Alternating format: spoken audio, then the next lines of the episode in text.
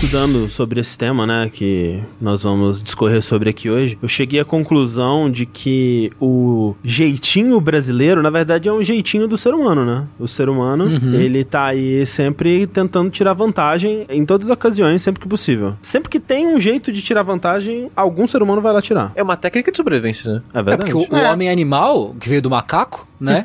já tá nos genes aí realmente o gene da trapaça, né? O gene do macete. Eu acho também que não necessariamente é uma trapaça às vezes, né? Como a gente vai ver, o atalho nem sempre é uma coisa ruim. Mas aí, Rafa, você tem que pensar quem você tá trapaceando. Às vezes trapaceia não só o jogo, mas você. Nossa, e aí você não aprende nada e é triste que você não sabe a diferença, entendeu? eu gosto que o André baixou o Twitter agora.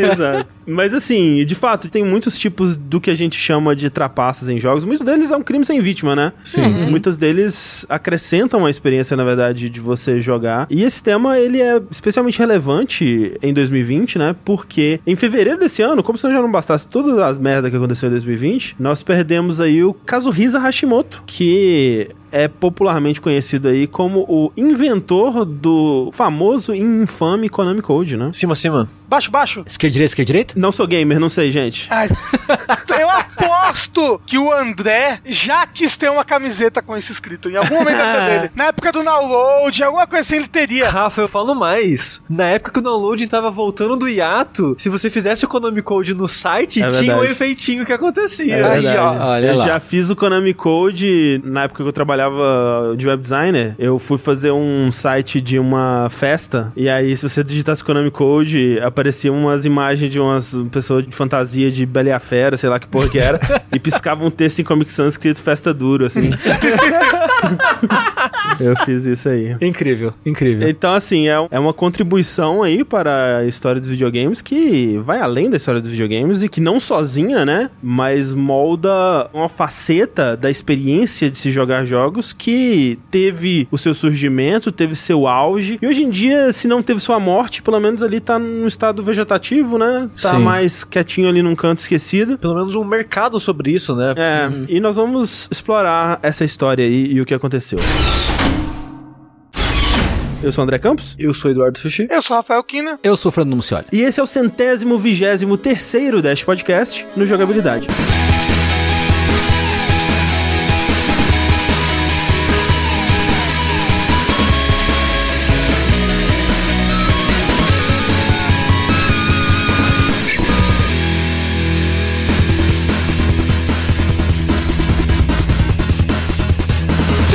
Então a mais um episódio do Dash Podcast. Antes da gente ir para o assunto, um aviso aqui que você talvez tenha reparado, você aí que acompanha a gente mais de perto, talvez tenha nos ouvido prometer um certo tema aí para o que seria este podcast aqui, né? Nós comentamos em algumas ocasiões e tínhamos a plena intenção de que isso fosse rolar, que esse seria o nosso podcast sobre Final Fantasy VII Remake, né?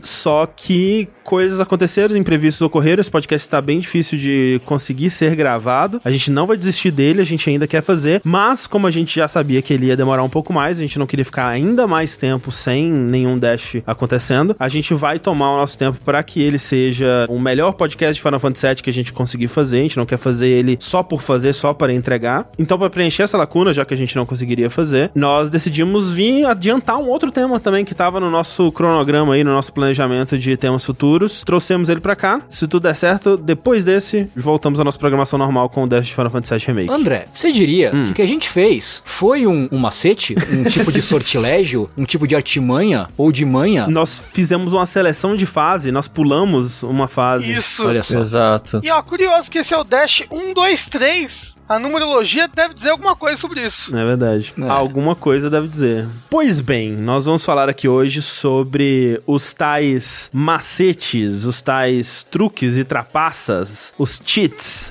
os sortilégios, as artimanhas. As alicantinas, as arapucas, os embustes, as batotas, os cambalachos e os engenhos e as astúcias também. Essas aí, todas essas coisas aí dentro do âmbito dos videogames, né? Mais especificamente, a gente vai explorar explorar coisas que podem acontecer dentro de um jogo pra alterar ele sem que não tenha que ser inserido conteúdos novos, né? Assim, não entraria por aqui coisas como mods, né? Que modificam o jogo inserindo códigos a mais, ou programação a mais, ou conteúdo a mais, né? No caso, a gente vai explorar essas modificações que ou foram planejadas pelos desenvolvedores, mudando certos números ali no que tá na memória RAM do jogo, no que tá acontecendo ali imediatamente. O famoso cheat. Exatamente. É, o cheater, ah, que cheater. Inclusive, se você jogar um jogo online, você jogar o beta teste dele e depois você for um cheater, as pessoas chamam de bita. Bita! Ai, meu Deus do céu. Bita! Ai, meu Deus do céu. Eu não entendi, não. É referência de Sword Art Online. É. Ah, ok. Ok.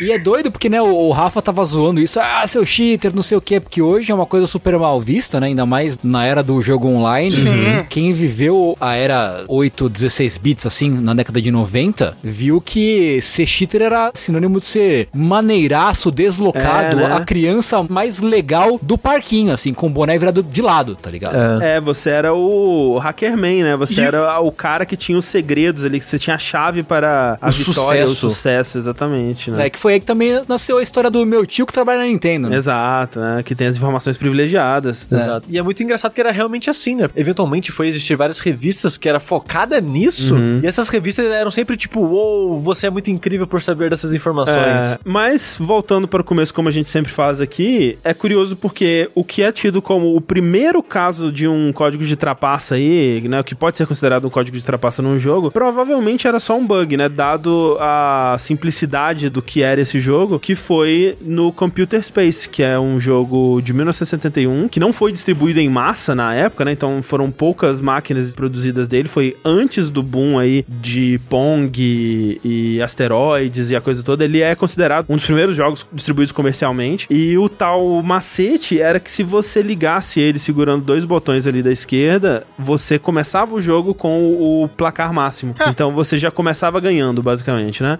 É uma coisa boba que na prática não te serve de nada, porque se alguém tá vendo você jogando já sabe que você trapaceou, não tem muito o que fazer. E teoricamente é o placar máximo, então você não pode ir além dele. É, e, e um jogo naquela época era só você fazer placar, né? É. Ele, inclusive, o design do arcade dele é muito o futuro do passado, né? É, muito Star Trek, né? É. Então, assim, dado o quão simples era esse jogo, né? Ele provavelmente não tinha muito espaço pra reconhecer comandos além dos que controlavam o jogo, nem nada muito complexo desse tipo. É provavelmente algum bug. Provavelmente, ah, ter esses dois comandos dava alguma coisa, ele entendia alguma coisa errada Um ali, curto. né? Dava um curto de algum tipo. E mesmo a existência desse cheat, entre aspas, não é 100% confirmado, né? É, pois é. Como foram poucas máquinas e aparentemente só algumas delas tinham esse, Uhum. Essa funcionalidade, por assim dizer, né? Ainda é difícil você bater o martelo e falar, não, esse é o primeiro cheat, um dos primeiros cheats que existiu. Porque Sim. não dá pra saber ao certo. Sim. E mesmo se for, ele é bem fora da curva, porque o que a gente vai considerar aqui como o principal tipo de trapaça, né? O principal tipo de truque que a gente vai ver nos videogames são truques que são deixados lá intencionalmente pelos desenvolvedores, né? A gente vai explorar outros tipos, né? Mas eu acho que o principal é esse. E eles são deixados lá,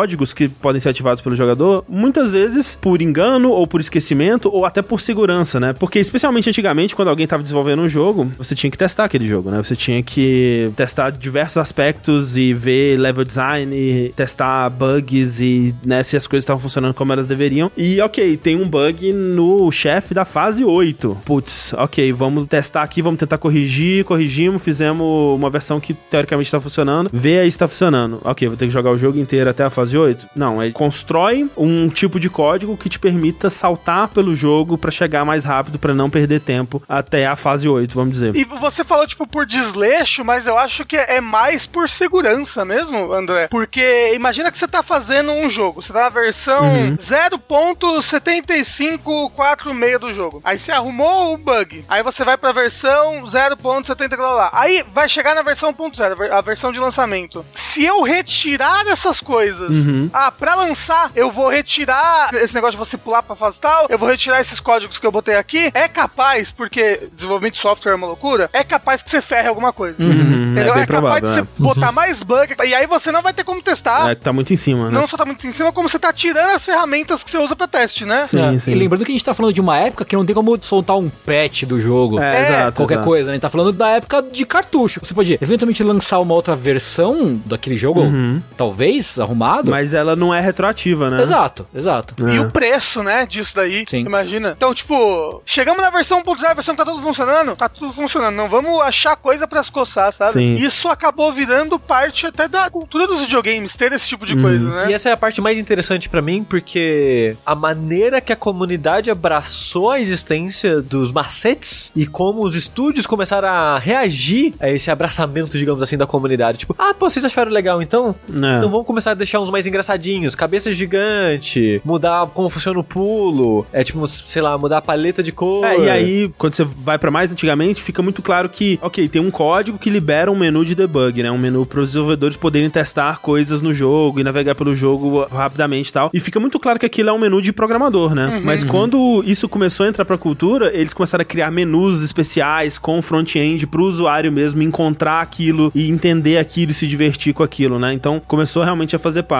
A gente tem alguns exemplos notáveis disso acontecendo bem lá no começo dos jogos comerciais, no começo dos anos 80, com Manic Miner, que é um jogo de 83 que saiu pro ZX Spectrum. Esse, inclusive, que é o primeiro, certo? Se eu não me engano, o primeiro cheat code que alguém deixou ali propositalmente. Supostamente. É difícil dizer, é, difícil é. dizer de primeiros, mas Supostamente seria. supostamente, é. Qual que foi o caso aí, Tengu? Era comum que os designers dos jogos usassem essas ferramentas de pular de fase pra facilitar o trabalho na hora de debugar, na hora de desenvolver o jogo e tal. E no caso, né, o desenvolvedor do Manic Miner, que é um cara chamado Matthew Smith, no que ele tava fazendo, ele deixou um, um código em que se você apertasse Enter e colocasse uma sequência de números, que no caso é o número da carteira de motorista dele, você podia acessar um menu de seleção de fases. Ele colocou um código que seria muito familiar pra ele, mas pra mais ninguém, né? Ninguém vai tropeçar nesse código por acidente, né? Muito específico. É. Então Sim. provavelmente isso só veio a público porque provavelmente ele mesmo falou, ou alguém fez um- uma engenharia reversa ali no código, né, Pra descobrir e Exato, tal. porque na época era mais fácil Era isso, mais né? fácil, é. De certa forma, não era bem cheats, mas cairia nessa categoria. Esses jogos de computador caseiro, onde você pegava, por exemplo, o jogo na revista. Aham. Você tava lá escrevendo três páginas de código. Conforme você vai tendo experiência e conhecimento desses códigos, você pode ver, ah, esse número aqui eu acho que é a vida. Ah, esse número aqui, sei lá, é a velocidade. E você começava a brincar com esses números e alterar o jogo. Esse é o princípio do que eventualmente foi ter né, os aparelhos de Uhum, uhum. mudar a memória e alterar o jogo, né? Nesse caso de modos de debug que foram deixados pelo desenvolvedor, o primeiro que eu me lembro claramente assim, e eu me lembro tanto que eu tenho na minha cabeça até hoje os códigos, é louco como que essas paradas ficam com a gente e fórmulas de física não ficam, né?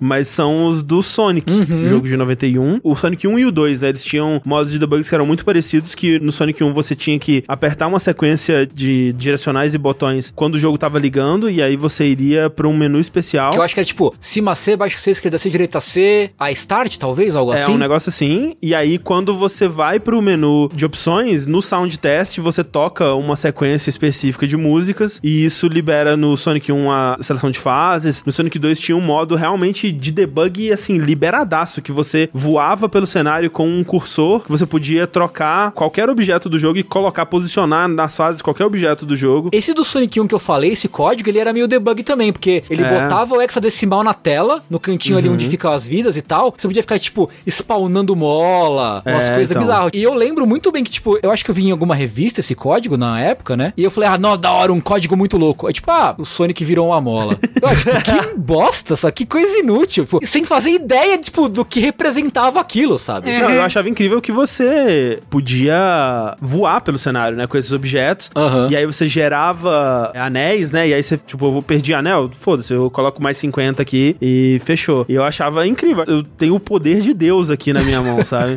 Sonic God. É. Eu não conhecia esse modo debug da época, mas vendo vídeos disso, parece muito divertido pra você conhecer o, o design da fase sim, agora sim. hoje em dia, porque o Sonic ele não tem não é linear, né? As fases normalmente têm ramificações que se encontram no final, né? E parece ser interessante pra você conhecer todos os caminhos, ver como é que eles são. Não, eu joguei muito assim. A verdade é que eu nunca peguei Super Sonic honestamente na minha vida. Que absurdo! Foi só assim que eu conseguia pegar as, as Esmeraldas e virar Super Sonic. Eu achava incrível. Bita! Bita! Depois eu fui descobrir que, na verdade, o Super Sonic é meio bosta, né? Que você tem que pegar 50 rings e aí você tem um timer, né? Que vai São contando. os seus anéis. É, e aí você tem que pegar mais 50 pra virar de novo. Não, mas olha só, se você pegar e aí o timer são os seus anéis caindo. Se você vai pegando os anéis pela fase, o timer nunca chega no zero. Mas às vezes não tem anel, né? É, assim, o, o, o negócio do Sonic é isso, né? Vai chegando nas últimas fases, eles vão esquecendo de botar anel nas fases. É isso. É verdade. e aí fica mais complicado mesmo. Mas tem uns outros códigos que não eram coisas assim, tipo, de debug, mas são coisas que algum programador, algum- alguém deixou pra trás, assim, como uma brincadeira, como um easter egg. Como, por exemplo, o do Metroid, o Justin Bailey, né? Aquilo ali, vocês acham que foi intencional? Ou foi alguém que fez aquilo ali extra? Tipo, trabalhou naquilo ali de domingo e deixou? É porque tem esse é outro tipo de código que você insere alguma coisa numa tela de password ou De nome de é, personagem? no nome do personagem. No Zelda, por exemplo, se você começar no Zelda de Nintendinho, né? Se você colocar o nome Zelda, você já começa na segunda quest do jogo, né? É, que é o New Game Plan. Tipo o New Game Plus, é. No Metroid tinha esse que se você escrevesse Justin Bailey, você acessava um modo que não existe no jogo, que é o modo com a Samus jogando com o biquíni, né? Com É, a, a Zero Suite, digamos é, assim. é a Proto Zero Suit, né? Que é a roupa que ela aparece quando você zera. Rápido. É, com os requisitos lá. Por muito tempo o pessoal achava que, ok, quem que é esse Justin Bailey? Será que é um desenvolvedor do jogo? E aí descobriram que não era. Aí tinha um rumor de que tava referenciando uma gíria de inglês britânico que Bailey seria uma gíria pra maiô ou biquíni. Então, e aí just- just in Bailey, né? Tipo, ela só de biquíni. É, mas na verdade não é, porque Bailey nunca foi uma gíria pra maiô ou biquíni. O pessoal só inventou isso pra Me, passar. assim, me convenceu já. É, então. Só que aí descobriram, com ferramentas mais modernas, onde você consegue fazer engenharia reversa pra entender como funciona o sistema de password do Metroid e tal, e, e como que ele gera esses códigos que cada letra ali tá representando, que Justin Bailey é só na cagada. Caralho. Ninguém planejou aquilo, tem vários códigos que você pode colocar ali que geram o mesmo efeito, só que por algum motivo alguém descobriu Justin Bailey, talvez era o nome de alguém, o cara, a pessoa tentou colocar o nome dela ali, deu certo. Caramba, Caralho. a, Na a criancinha Justin Bailey. É. Cara, tem uma história que eu ouvi bizarra de password também. que supostamente, sabe Echo the Dolphin do Mega Drive? Primeiro. Supostamente não tem nenhum password que te leva direto pro último chefe. A conhecida mais avançada, acho que é uma fase antes, uma coisa assim. E aí tinha um cara, esse, um, um chefe meu antigo tava me contando que a password do Echo, você precisa voltar, né? Você começa andando no pé direito, mas se você for pra Sim. esquerda, você entra na tela de, de botar a senha, né? É uma tela de password meio diegética, né? É no mundinho, né? Não é isso? É. E aí, o cara achou que era pra colocar o nome dele. Hum, E ele colocou o nome dele, que era Ilkias, se não me falha a memória. Meu Deus. E aí, tipo, ele botou o nome dele, deu enter e foi direto pro último chefe. caralho.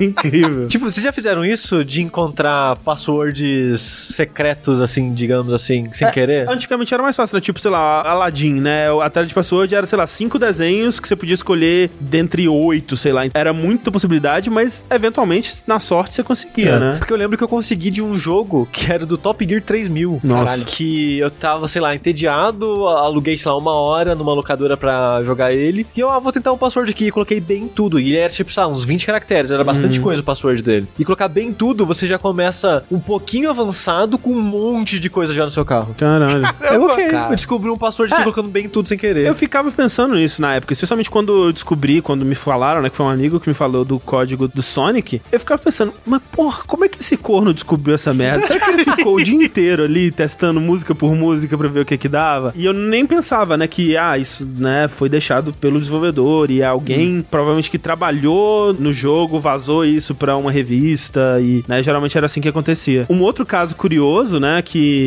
foi deixado pelos desenvolvedores, mas não é um modo debug, é no jogo Crane Griffiths Presents Major League Baseball, né, um jogo de beisebol pro Super Nintendo, que os caras deixaram um código que se você ativasse, ele pulava direto pra tela de créditos do jogo, né? Porque nessa época era muito difícil você, primeiro, você não tinha como acessar essa tela de créditos com facilidade, né? Hoje em dia é muito mais fácil, a maioria dos jogos tem no próprio menu uma opção pra você ver os créditos. E os caras queriam mostrar que eles trabalharam naquele jogo, né? Então, eles podiam mostrar pros familiares, mostrar no currículo, né? Se eles fossem trabalhar em outra empresa, mostrar, olha aqui o meu nome aqui, eu trabalhei nessa porra aqui. Então eles deixaram especificamente esse código pra isso, né? Pro jogador mesmo não serve de nada, mas É, é uma evolução do easter egg do Adventure, né? É, é tipo isso. Mas aí, é claro, nós temos, né, já comentamos o mais famoso de todos, que é o Sr. Konami Code, né? E o Konami Code, ele é engraçado que eu tava me perguntando enquanto estudava, por que será que as pessoas lembram com tanta facilidade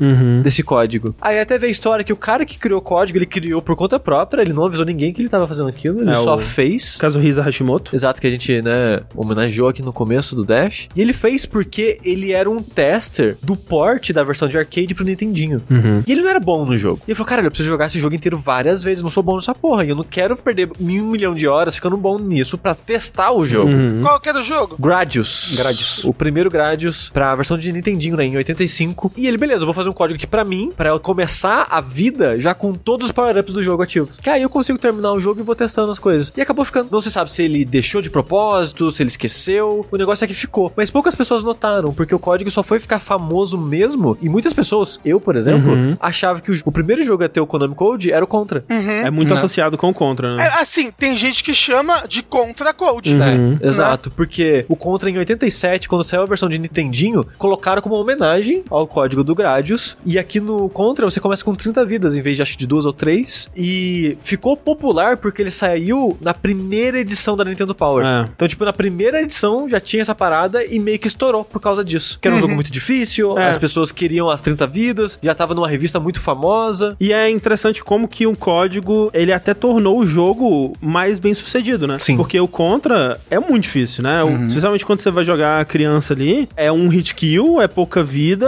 é aquele caos ali, especialmente nas fases mais pra frente. E jogar com 30 vidas torna o jogo muito mais agradável, É. torna uma experiência muito mais legal, né? É, e você jogando pela primeira vez, você provavelmente ainda não vai terminar com 30 vidas. É, Então, é. tipo, ele facilita, mas não te entrega o jogo de mão beijada, sabe? Uhum, uhum. Então é um código que parece que é meio que um easy mode. É. Na época que não era tão comum assim ter um easy mode, principalmente num jogo que era inspirado, vindo como um porte de um jogo de arcade, que era pra ser escroto de difícil. Uhum, uhum. E meio que a mesma coisa pro Gradius. Eu acho que eu nunca terminei o primeiro Gradius na Ah, não. moralzinha. É, só com save state. Porque quando você morre na porra do jogo, você perde tudo. É, todo o seu progresso. É, com esse código é meio que é uma maneira, ok, eu acho que agora vai, sabe? Como eu comentei no começo, eu achei curioso que, tipo, nossa, por que, que as pessoas lembram tanto desse código? Um, porque ele tava na hora certa, no lugar certo, Uhum. no caso, na primeira edição da Nintendo Power, e porque ele foi feito pra ser lembrado fácil. É. O cara, quando criou, ele falou: vou criar um comando aqui, que é obtuso, que ninguém vai experimentar sem Ninguém- querer. É, ninguém vai acidentalmente colocar, É, né? Mas é fácil de lembrar. Cima, cima, baixo, baixo, esquerda, direita, esquerda, direita, BA, start. Então, tipo, a maneira meio que cria uma lógica, quase uma música na sua cabeça, os botões, e fica. E hoje em dia é tão popular o código, o comando, que meio que transcendeu os videogames, sabe? Sim. Já tá popular fora dos videogames, aparece no filme do Wreck-It Ralph, gente coloca em easter egg de um milhão de sites e coisas. Muito site grande aí, se você testar o Konami Code vai acontecer alguma coisa, Google, né? Se você, na assistente, né? Eu não sei se ainda tá, mas tinha uma época que se você desse o comando cima, cima, baixo, baixo, esquerda, direita, esquerda, direita, ele te respondia com código ativado, é, pesquisas do Google infinitas, algum negócio assim. Um caso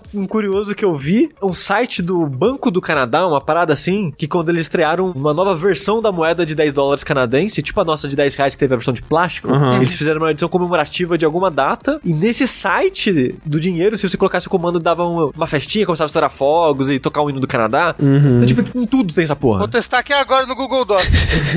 tipo, recentemente apareceu no Fortnite, né? Como um código que ele reconhecia num, num evento. Bioshock Infinite já teve, o Little Big Planet teve, Ratchet Clank já teve, Sports Friends já teve. Do Super Monkey Ball legal, que não é da Konami, Uhum. mas eles tinham também, e se você fizesse na tela de título, mudava o título do jogo pra meio que zoar a sua cara que você tava tentando trapacear Era, no jogo. virava o Super Nice Try, o É título do isso. jogo. Super nice try. Super you cheated yourself, not on the game. Exato. Não, e em vários, né, como se disse, filmes e seriados e, e tudo mais, assim. E camisetas. Camisetas. Que o André tem todas. Tem todas, tem várias. Quase tão popular quanto a imagem do Game Over. Do cara casando, assim, do carinho do casal. nossa, assim, Ah, sabe? não, não, não, pelo amor de Deus. Aí, puta que me pariu, né? Então, a partir do Konami Code, de como ele foi difundido, né, pela comunidade, através de revistas e tudo mais, virou-se uma coisa esperada, né, uma coisa legal, era um bônus, assim, que você esperava nos jogos, que eles tivessem algum tipo de macete, algum código que você poderia introduzir durante o jogo ou na tela de abertura do jogo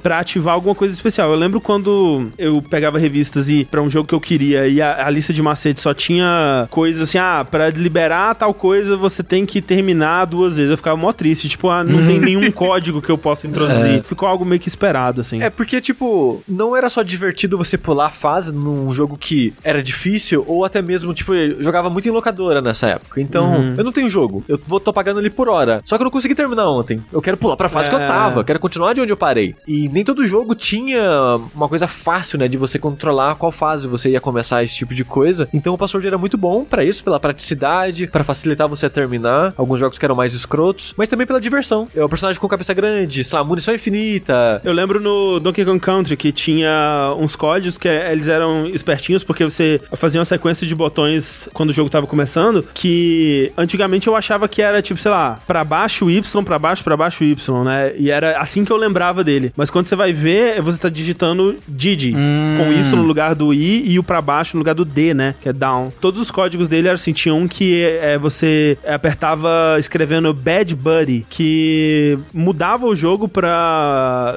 um jeito de co-op, que a qualquer momento o outro jogador podia trocar quem tava jogando. É. Então virava uma coisa meio caótica, assim, tipo, mudava o jogo, né? É. Ele adicionava modo também no Donkey Kong que era sem barril de salvamento ou sem barril nenhum, assim, para deixar o jogo mais difícil. Então, não era só para facilitar o jogo, né? Ele introduzia novas coisas. Tinham macetes, né? Truques que adicionavam modos de sound test. Sim. Ou para você ver outras coisas escondidas do jogo e tal, assim. Então. Ele aumentava a longevidade do jogo, né? Nenhuma época é. que, tipo, a gente não tinha dinheiro para comprar, o acesso uhum. era difícil e tal, né? Era jeito de você ter a experiência do mesmo jogo de outras formas, né? Exato, Sim. Exato. Eu lembro bem um dos que me marcou muito do Mega Man 3, se não me falha a memória, de você segurar no controle 2 pra esquerda, porque no Mega Man não morria quando caía nos abismos. tipo, nossa, que da hora! Sim.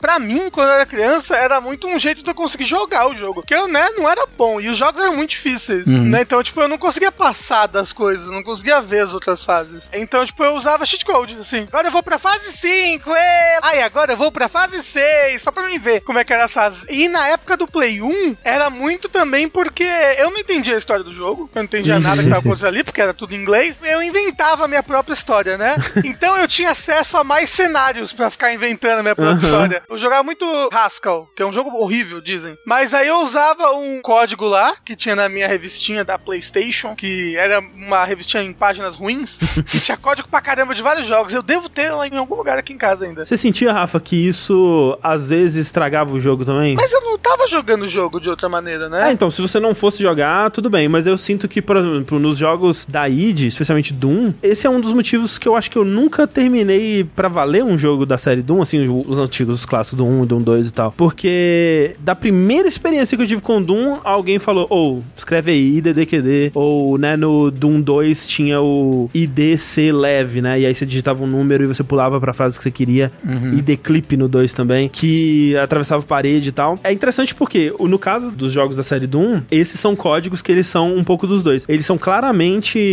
colocados lá pra debug, né? Para os desenvolvedores poderem passar pelas fases sem se preocupar, ter todas as armas, testar as armas com todos os inimigos, pular para as fases para testar as fases e tal. Só que ao mesmo tempo eles fazem uma brincadeirinha pro jogador, né? Então, por exemplo, quando você põe o DDQD, o olho do personagem fica dourado, né? Então eles põem uma coisinha assim, um, um flavorzinho ali, umas piadinhas, né? Até no nome dos códigos, né? Que hum, por muito tempo o pessoal ficou tentando descobrir o que, que significavam esses códigos. ID, né? Nesses códigos fica claro que é por causa da id Software, mas para cada um deles é meio que uma, uma piadinha interna ou um significado meio obscuro, assim, né? Por exemplo, o DQD é uma piada do Dave Taylor, que foi o cara que programou esses códigos de trapaça no, no Doom. E era uma piada porque na época da faculdade ele descobriu que se ele tava indo mal numa matéria, era melhor ele abandonar a matéria do que receber a nota baixa. A faculdade via melhor ele se ele abandonasse a matéria do que se ele tirasse uma nota baixa. Então, se ele via que ele tava fracassando ali nos estudos, ele ia lá e abandonava aquela matéria. Então, ele espalhou isso pros colegas e inventou que quem fazia isso entrava pra uma fraternidade secreta, que era o Delta Quit Delta, que é o DQD. Uhum. E aí, quando você escreve isso no Doom, né, o IDDQD, a mensagem que aparece em cima é modo degreelessness ativado, que é o modo sem diploma ativado. Ah.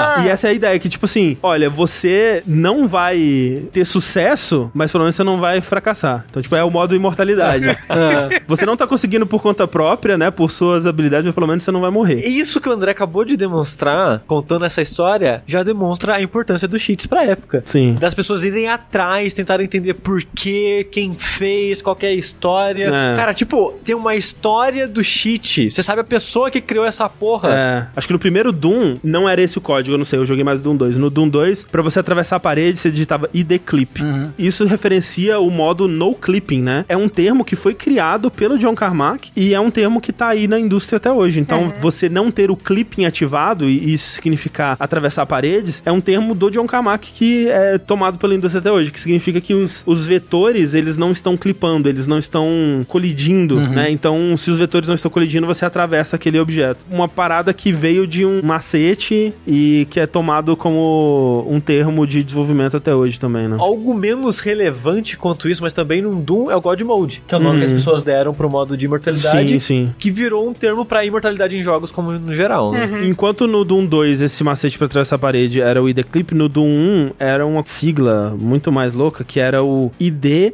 SPISPOPD, que Uau. parece que é uma sequência de letras muito loucas, mas vem da época que a ID ela já tinha um certo renome na comunidade gamer, assim, né? E nos fóruns da época, né? Nos BBS, no- nos protofóruns da internet, o pessoal já tinha visto que a ID ia lançar esse novo jogo chamado Doom aí, e eles estavam querendo muito saber quando vai lançar, quando vai lançar. Então, fludavam eh, os fóruns da ID com perguntas de quando vai lançar. E aí, um usuário, meio puto com isso, falou: Ô dona ID, no próximo jogo, põe um nome do jogo um pouco mais difícil de digitar, porque aí talvez as pessoas não encham tanto saco, né? Vai, vai ter menos mensagem de pessoa perguntando quando que o jogo vai lançar. Que tal se você chamar o próximo jogo de Smashing Pumpkins into Small Piles of Putrid Debris? Que é essa sigla, né? S-P-I-S-P-O-P-D. Aí eles colocaram essa piada dentro do jogo, né? Tipo, pra você atravessar a parede. E olha só, vejam você que interessante. A banda Smashing Pumpkins, ela reconheceu essa piada, essa homenagem, e numa música sequente deles, chamada Where Boys Fear to Tread, eles colocaram samples de áudio de Doom. Se você ouvir a música,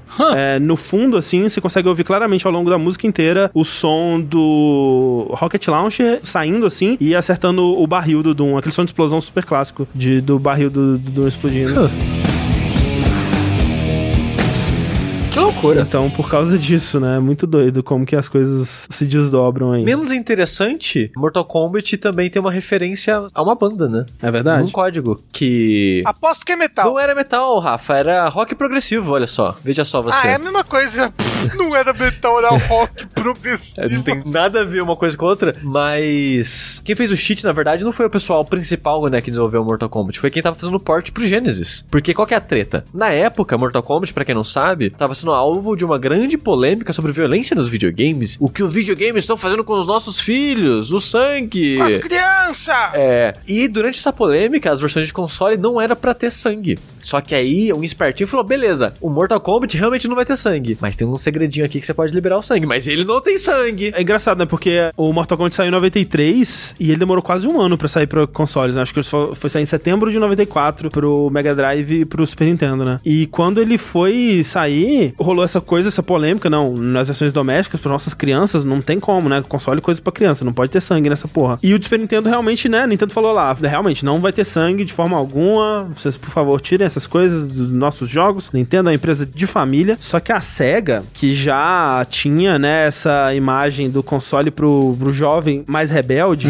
pro jovem que usava boné pra trás e óculos escuros, eles falaram: ou, o que, que a gente não faz assim? A gente vende o jogo como se ele não tivesse sangue, e para os jogadores mais, mais Os pro velhos, os players. pro players, né? Eles vão ativar aqui um modo secreto, né? Que tem os sangues e os fatalities, né? Da versão do arcade, que no do Super Nintendo, por exemplo, e na versão sem sangue, eles são modificados, né? Tipo, o Johnny Cage, é, originalmente ele arranca a cabeça, mas com o fatality sem sangue, ele só ele enfia o pé dentro do peito do jogador e, sei lá, não acontece nada, sabe? O Sub-Zero, ele, em vez de arrancar a cabeça com a coluna, né? Ele só congela o cara, tipo, são os fatalities mais leves, assim, digamos. E esse código é uma referência à banda Genesis por causa do console Genesis nos Exato. Estados Unidos, a Mega Drive chamava Genesis nos Estados Unidos. E é só uma piadinha, porque o código é ABACABB. A banda Genesis ia ter um álbum e uma música que é basicamente isso, só que um B a menos, que chama Abacabe. É abacate. Que Chama. Isso. É, E o cheat, no caso, tem um B a mais no final, mas fica essa referência engraçadinha aí. É, e eles fizeram isso de uma forma interessante que quando você liga o Mortal Kombat Super Nintendo, ele vai direto pro menu lá e tal, um pouquinho diferente. Quando você liga o do Mega Drive, ele primeiro aparece uma tela onde ele faz um textão assim, tipo falando códigos, o que são códigos, pode ser um código de É. ética. É tipo, a palavra código tem muitas definições diferentes. No mundo das artes marciais Shaolin tem um código, e aí os combatentes respeitam um código. Ah, tipo, o último parágrafo assim: Mortal Kombat adere a muitos códigos, mas será que ele contém um? Interrogação. É verdade. Caramba. E aí nessa tela você apertava BACABB e aí as letras ficavam vermelhas e aí falava bem-vindo ao combate, é um negócio assim, né? É. E aí você ativava esse modo secreto. E isso foi uma puta treta, né? A gente sabe que o Mortal Kombat ele foi foi um dos responsáveis, junto na época com o Night Trap e outros jogos mais violentos, a criar o que a gente tem hoje como o ESRB, né, que é o órgão que regulamenta a classificação indicativa dos jogos nos Estados Unidos, e outras entidades aí ao redor do mundo seguiram o exemplo. Mas não só isso, né? O Mortal Kombat e essa treta com a violência que rolou é responsável por ter criado o que hoje é a ESA, que é essa empresa que cuida de vários assuntos relacionados com o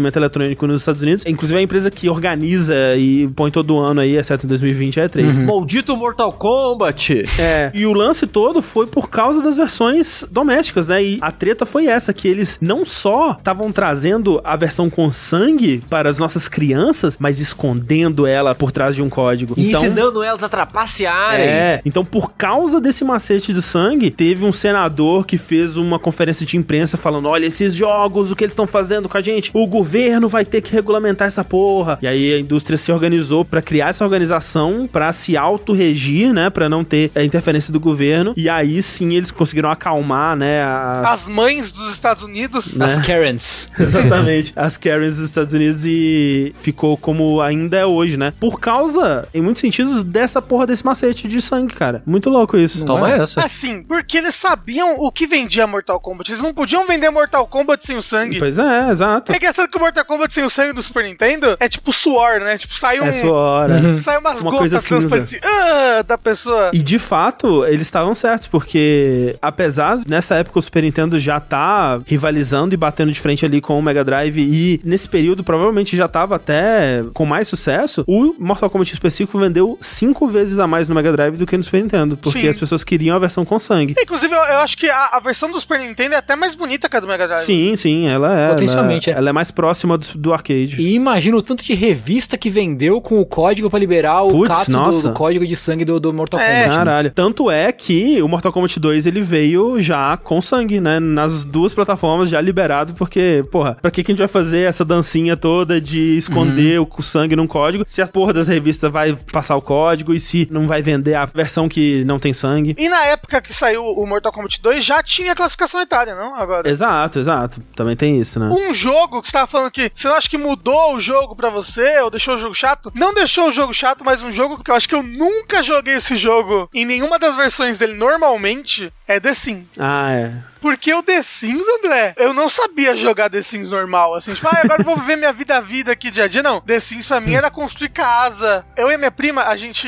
né, só tinha um computador aqui em casa. Ela sempre vinha passar as férias aqui. E a gente usava, tipo, computador de hora em hora, assim, tipo, ah, 8 horas, 8 horas da noite você usa, 9 horas sou eu. Caralho, uma horinha só não dá pra fazer nada. A gente ficava competindo quem fazia as casas mais bonitas. Entendi. Olha o speedrun. É, o Rafa tava fazendo o reality show do The Sims aí, que vai sair agora. Eu ficava fazendo as casas bonitas, aí ficava botando as casas no bairro tudo. Tipo, eu nunca joguei The Sims normal, assim, nessa época. Acho que o único The Sims que eu fui jogar normal, assim, foi o 2, assim, a expansão da universidade, acho. Ou até o 3, assim. E olha lá. Pra mim, o legal do The Sims era construir casa. Então tinha o famoso Rosebud. Sim, na primeira versão, né? Depois, quando saía as expansões, mudava o código, aí era só Motherload. E tinha o Clapalcius. Clapalcius, né? Clapalcius era o que eu mais lembrava. Inclusive, o Rosebud é de um filme, não é? Cidadão Kane. Kane. Né? Cidadão Kane, mas eu, eu, sei que toda vez que eu vejo Rosebud no YouTube é, é alguém chegando no ouvido da, da outra pessoa e falando Rosebud.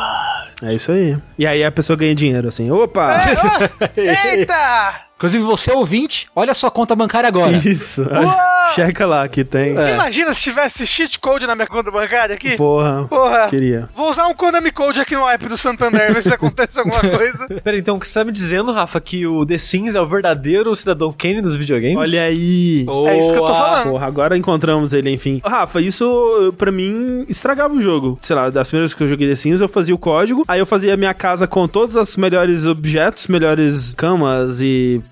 mesas e piscina e a porra toda. E aí eu não queria mais jogar. E aí quando eu jogava sem o macete era muito mais interessante para mim, porque aí você trabalhava para ganhar o dinheiro. Nossa. e aí lentamente você ia conseguindo as paradas e tal. Ao contrário da vida, que às vezes você trabalha e não ganha dinheiro. Não, é, mas eu criava outras casas com outras é. arquiteturas, jeitos diferentes. O negócio é criar casa bonita. É que no, especialmente no The Sims 1 não tinha tanto objeto assim, né? Não tinha tanta variedade para criar, eu acho. Tá, mas uh, tinha expansão, né, já no The Sims. É, então, quando eu joguei da primeira vez ainda não tinha antes da gente passar pro próximo e antes da gente falar do NBA, mas antes disso, vocês têm outros cheats que vocês lembram aí? Eu lembro muito bem, porque eu jogava muito com os meus primos, né? Eu não tinha um computador em casa, mas tanto eles quanto minha tia e tal, eles jogavam muito no computador, então uhum. conhecia Adventure por eles e tal. Sim. É muito vívida pra minha memória de jogar Sam Max Hit the Road na casa deles, uhum. que aí, para você entrar no jogo, tinha que fazer a combinação de roupas e acessórios do Sam e do Max, né? Ah, sim. Que só tinha no manual do jogo. Sim. Eles tinham o xerocão para poder olhar e tudo mais. O né? xerecão. Tinha um xerecão. E aí eu lembro muito claramente, né? Eles jogavam muito também todo tipo de jogo, na verdade. Eu lembro muito quando eles compraram o Quake, o Quake 1, né? Uhum. E aquela coisa tipo, caralho, jogo em CD, totalmente do futuro, né? Uhum. E aí eu lembro, né, de a gente jogando e tal, não sei o quê, na moralzinha, se perguntando, caramba, né? Pô, o Doom tinha altos códigos e tal, né? Que loucura. Será que o Quake não tem? E no manual do Quake, é. tava escrito que não tem cheats esse jogo. Tipo, não tem código. não lembro exatamente as palavras que eles usavam, mas tava escrito assim, literalmente assim, se você quer código igual Doom, não vai ter, não tem código, não sei o quê. E era só outra coisa, né? Era só você é. meio que abrir o console de controle, de comando e digitar o comando ali, que era uma coisa que, tipo, na nossa cabeça de moleque, nem passava pela cabeça de existir Sim. também, né? Que era uma outra forma de você, mais diretamente, talvez, uhum. manipular os parâmetros do jogo por ali, né? O pessoal da id eles sempre foram muito abertos a mod, né? E a entregar nas mãos do jogador muitas ferramentas para eles customizarem os jogos e o Quake foi um passo à frente nisso que é bem interessante, né? Porque ele deixa o console do jogo, né? Aquela tela com que ele te mostra o que tá acontecendo, né? Uhum. Disponível pro jogador o tempo todo. Você aperta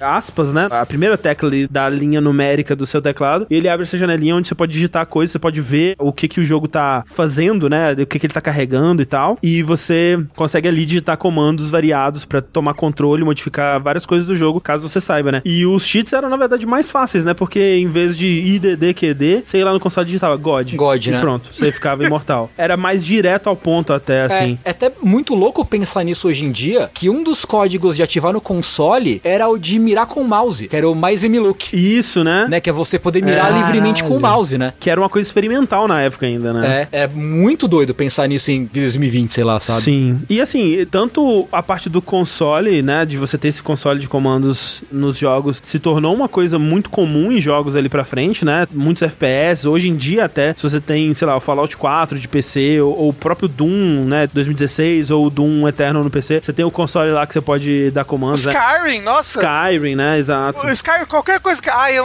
eu, eu não quero ficar farmando dinheiro agora, não. Abre o console, ah, player.add item, blá, blá, blá, Sim. blá, blá. Pronto, adicionou mil ouro pra você. Exato, exato. E isso vem muito do Quake. E não só isso, né, mas depois do Doom, jogos, especialmente de primeira pessoa, pro PC depois naquela época, eles tinham a obrigação de ter códigos parecidos, né? Então, uhum. até estruturalmente parecidos, né? Se você vai pro Duke Nukem, os códigos do Duke Nukem são DN e alguma coisa, né? Então, DN clip, é D, você atravessa a parede, por exemplo. E aí ele tinha as, as piadinhas próprias dele e tal. E, além disso, outros jogos, por exemplo, Hexen, Heretic e tal, se você digitasse os códigos do Doom nele, né? Tipo IDDQD ou coisa do tipo, ele dava resultados engraçados, assim. Tipo, se você digitasse IDDQD, você morria, né? Hum. Tipo, outras coisas aconteciam, outras coisas inesperadas aconteciam, né? Tipo, ele tava reconhecendo aqueles códigos ali do Doom, né? Que todo mundo já tinha gravado a ferro na cabeça. Então virou realmente um, um fenômeno cultural. E outro fenômeno cultural vem também da Midway, né? Que eu acho que foi a empresa que soube capitalizar mais nisso, né? Porque a Konami, ela talvez foi a que começou, né? Essa popularidade da expectativa de códigos, mas quem soube transformar isso quase que numa feature do jogo foi a Midway, né? Tanto com o Mortal Kombat na versão do, dos consoles, mas até no Mortal Kombat, se você for parar pra pensar, ele não chegou a ser um, um cheat ou um macete ou um truque, mas o conceito de Fatality é muito análogo, né? Ao uhum. cheat, macete, truque, né? Que é um código secreto que você introduz ali para fazer uma coisa da hora que só você sabe, né? Uhum. Ou que você vai impressionar os seus amiguinhos porque você sabe aquele código ali. Você vai ser o cara legal de boné pra trás do grupo, né? Hum. é muito o mesmo conceito, né? E era uma coisa que acontecia, né? Você falou agora de ser a criança legal. Eu lembro de, tipo, não de casos específicos, mas, sei lá, juntava a galera do prédio para jogar alguma coisa. Tipo, quem é que sabe o truque pra fazer não sei o que? Não, não, pode deixar, eu vou aí. Uhum, é, tipo, a pessoa, tipo, abre-se o mar de pessoas para deixar o, o, detentor do conhecimento profano. E aí ele chega em câmera lenta, assim. É, era uma coisa de status mesmo, né? Exato, exato. O, o louco do Mortal Kombat eram aqueles códigos que você tinha que, que botar na tela de loading da batalha. É, isso a partir do 3, é. Uhum. é. é que apareceu, tipo, Sônia versus Marquinhos Carlinhos DJ.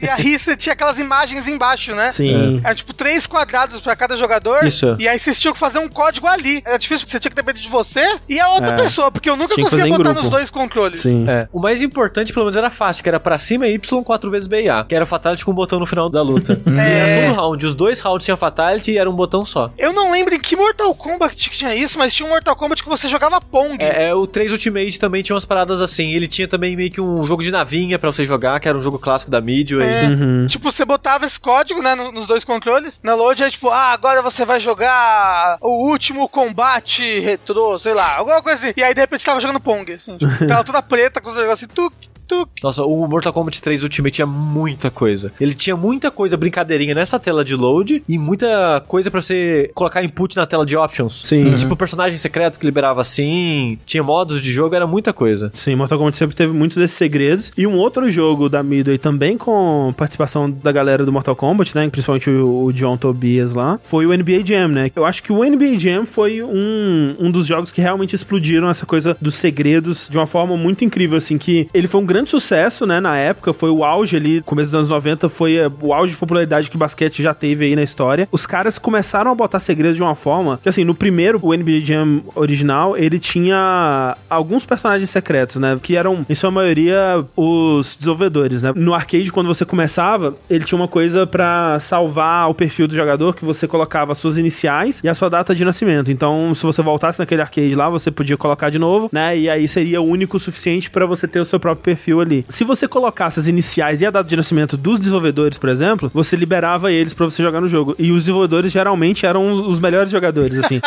Que Eles tinham os maiores status e tal. Então era um código da hora de você saber pra você, né, jogar com os melhores jogadores ali. No Tournament Edition, que foi a versão que veio depois do NBA tradicional, eles piraram nos, nos macetes, assim, porque se você colocasse as iniciais e a data de nascimento, você liberava o Bill Clinton, a Hillary Clinton, o Fresh Prince of Bel-Air, o Jazzy Jeff, né, não só o Will Smith, mas o Jazzy Jeff também. Numa versão inicial que tinha do jogo, que depois foi pedido pra ser removido pela própria NBA, você liberava personagens de Mortal Kombat, você conseguia jogar com os três ninjas, né? O, o Sub-Zero, o Scorpion. Scorpion, o Reptile e o Raiden, você conseguia jogar com ele também. E eram bem feitinhos, assim, tipo, o corpo ainda era um corpo de jogador de basquete com a máscara de ninja, mas o do Raiden, por exemplo, ele ficava com um raiozinho em volta, assim, passando. E o Scorpion era muito da hora que se você corresse e desse um tackle, né? Uma ombrada no jogador adversário, ele começava a pegar fogo e cair no chão.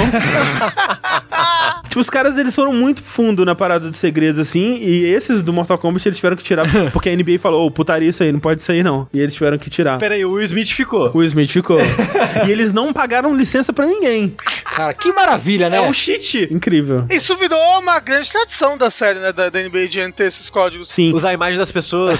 Acho que até hoje tem um recente aí que você bota um código que aí você joga um jogo especial que é tipo republicanos versus democratas. Tem isso, cara. É bem louco. E não só isso, eles foram o primeiro jogo também a ter o modo cabeção. Eles que inventaram o cheat do, do cabeção. Nossa, de quanto que é o jogo então? Tipo, 90 e 93. poucos, né? 90 e pouquinhos. Ah, É. ok, ok. É, é do Play 1, né? Né, ele de arcade originalmente, mas saiu pro Super Nintendo. Ah, de arcade. Ah, tá. Ah, faz sentido, porque eu lembro de na geração do PS1 e PS2 tinha muito disso Não. de cabeça gigante. Muito, muito. 007, né? Tinha o modo cabeção. O 007, a loucura é que os cheats do 007 você tinha que ganhar os cheats codes, né? É. Tipo, eles estavam acessíveis no menu ali, tinha um menu, tipo, cheats. Só que aí, tipo, pra você ganhar esse, esse cheat code, você tem que vencer tal fase. Pra ganhar esse cheat code, você tem que fazer tal coisa. Você tem que vencer essa fase sempre lá, Sim. sei lá. É, isso é uma coisa que começou a acontecer aí que foi se tornar muito mais comum mais pra frente, né? É, o Uncharted 4 tem isso, de certa É, forma, sim, né? sim.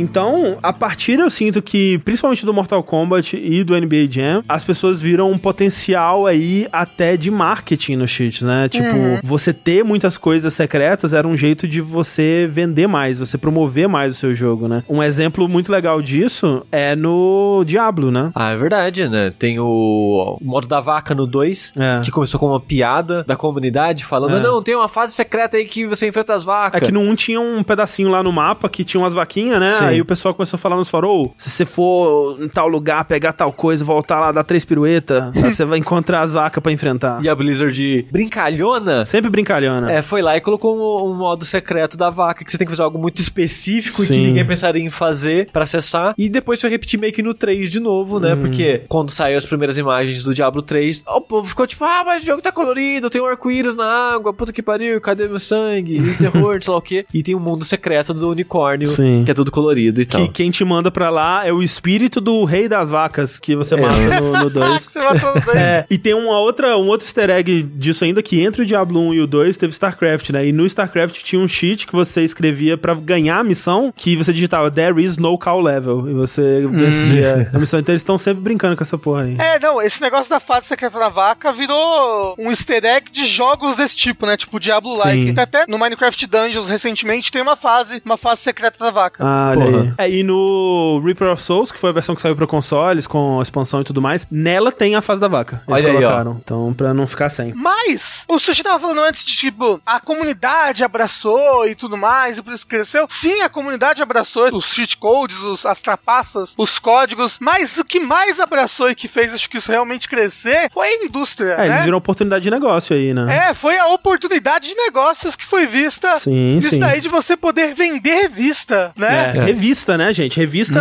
é muito louco você pensar que o jornalismo de games como a gente tem hoje, ele é uma mera consequência das pessoas querendo vender códigos e trapaças em revista. Porque é isso, né? Porque você ter review de jogo, ou você ter reportagem sobre a indústria, era um bônus que ficava ao lado ali. É a entrevista na Playboy. Exatamente, Isso. é a entrevista na Playboy. A coisa principal era a trapaça. É, Isso. Não só a trapaça, mas era o jogo te ensinar, ensinar um segredinho, uma coisinha, um detonado.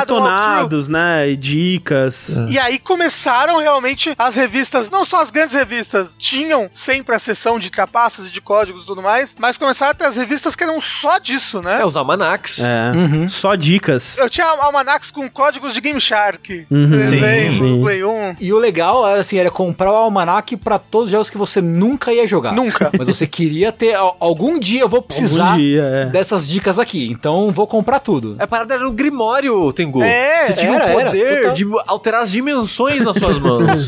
você quer aquela parada, mesmo que você nunca vai usar. Sim, eu lembro que não é nem um cheat, mas eu lembro de escrever pra revista perguntando alguma coisa de Mega Man 4.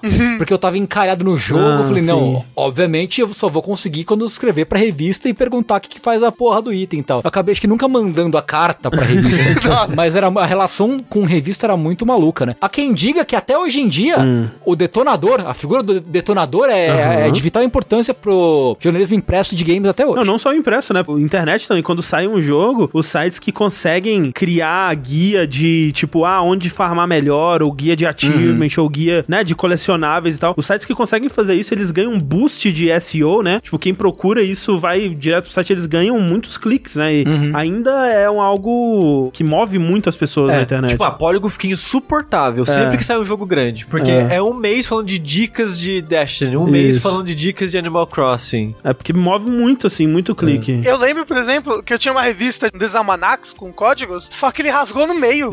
Então era sempre uma loucura, porque eu não sabia se o código tava na metade da revista da esquerda ou na metade da revista da direita. Eu tinha que procurar sempre, ai meu Deus, não tá nessa parte, tá no A. O A é na parte esquerda da revista. Outra coisa que surgiu também foram esses serviços de telefone, né? Que você ligava pra perguntar dicas, que também era, obviamente, serviços pagos, né? Chegou até aqui no Brasil? Teve alguns. Teve. Sim. Eu já liguei, já me xingaram. Como assim te xingaram? Porque eu acho que eu já contei essa história em alguma situação, mas é, eu lembro que na época do Resident Evil 1, é, era possivelmente lá 96, 97. Foi o primeiro jogo que eu vi, eu acho, de PlayStation. E eu e uns amigos estávamos jogando em locadora, do começo ao fim. E quando a gente chegou no password de, daquele computador, que é John Ada, a senha, uhum. a gente não sabia inglês. A gente fudeu, a gente tem que escrever alguma coisa que a gente não sabe o que. E não tinha saído detonado ainda, revista. Então a gente pensou, e se a gente ligar pro número de dicas e detonado? Só que a gente ligou, tipo, sei lá, domingo de tarde. E tipo, quem atendeu foi, sei lá, o porteiro do prédio. Foi alguém não relacionado com a revista, sabe? E a gente ligou a cobrar. aí, aí, realmente. E o cara só xingou muito a gente e não atendeu mais. A gente não sabia. Aí teve que esperar, sei lá, um mês até sair a revista. e pra gente ver, ah, tá, era John Wayne, a porra do password. Ah, que inferno. Tiveram também programas de TV, né? Lá fora teve aquele cheat do G4. Inglaterra também teve um que é muito famoso lá, esqueci o nome agora. Aqui no Brasil teve, né? Com apresentado pelo Miguel Falabella, né? É. Que era um programa da Tectoy, que era o Videogame Show. Agora é hora de videogame show da Tectoy. A gente, é claro, começa com as novas dicas para você ficar um craque nos jogos. Olha, é quase um video show. É quase um É, video show. faz, não é o nosso, não, André? Não tá confundindo? é, Miguel Falabella dando as maiores dicas e truques ali dos videogames mais transados. Nossa! É, Era muito louco, né? Porque você comprava o status de radical pra você mesmo. Isso. Tipo, eu quero comprar o status de cool pros meus amiguinhos. Eu quero levar pra locadora e ser o cara legal que tá levando conhecimento. É, mas você tem que lembrar na sua cabeça, porque se abrir a revista você já perde, você não pode, né? Não, mas É. às vezes só de você ter comprado a revista, É. porque não é todo mundo que tem dinheiro pra comprar a Sim, revista. sim. E é claro também, né? A gente teve aí hardwares específicos pra trapacear, que é um outro tipo de trapaças e macetes, né? Que são os tais do Game Genie, Game Shark e similares, né? É, porque todos esses trapaços que a gente falou até agora são coisas que os desenvolvedores botaram lá. Exato. Na maior parte, como a gente viu, propositalmente, né? Uhum. Seja depois pra vender melhor o jogo, como marketing, ou pra acessar alguma coisa pra teste, ou mesmo porque era legal, era engraçado, era um segredo. Mas o Game Genie, o Game Shark, o que eles fazem é são coisas não previstas, né? Exato, o desenvolvedor não quer que você faça aquilo que eles estão É. fazendo, né? E- Esses, de fato, são trapaças, É, falcatruas. falcatruas. Isso.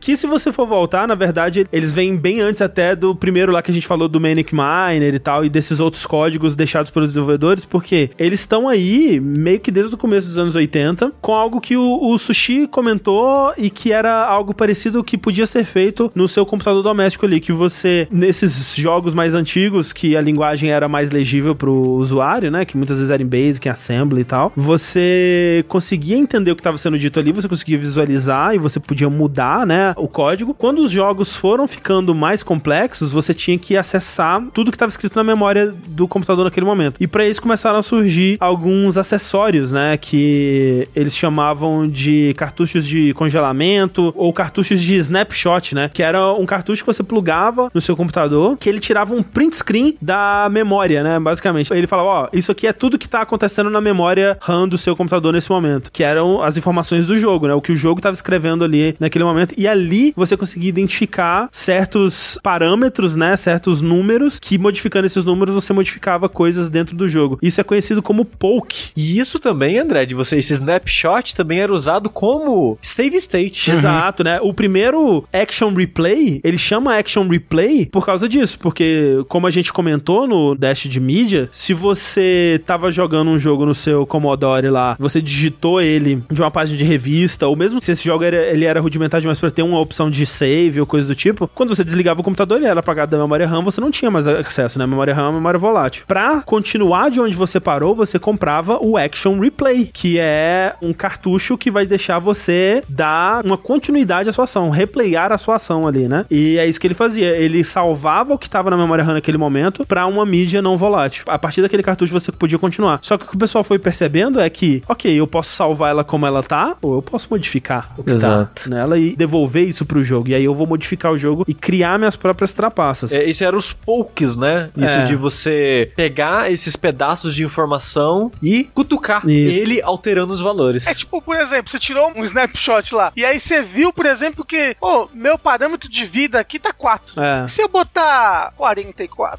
Entendeu? É, se eu é mudar também esse númerozinho aqui. 4.444. É, mas também, tipo, é bom lembrar que assim, quando o, aparelho tira o snapshot da memória ali, não é que aparece escrito, ah, a sua vida Sim, é 4 sim. de vida, né? É. Você tá olhando pra um hexadecimal. Sim. Exato. E aí, tipo, exato. ok, eu vou mudar um valor aqui, foda-se, sabe? Vou É. ver o que acontece. Assim, né? tem alguma coisa, tem uma lógica naquele Sim, hexadecimal. tem uma lógica, Né? exato, exato, exato. O que muitas vezes eles faziam era comparar. Comparar. Por exemplo, eu tomei dano, o que que mudou? Exato. Ah, tipo, beleza, É. aquilo talvez é a vida. É, isso é a base hoje em dia de programas como Cheat Engine, ou na época, um que eu usava muito mais antigamente era o Cheat ou Matic, que tinha um, um íconezinho de um queijinho assim. Usei muito pra jogar L-Foot, gente.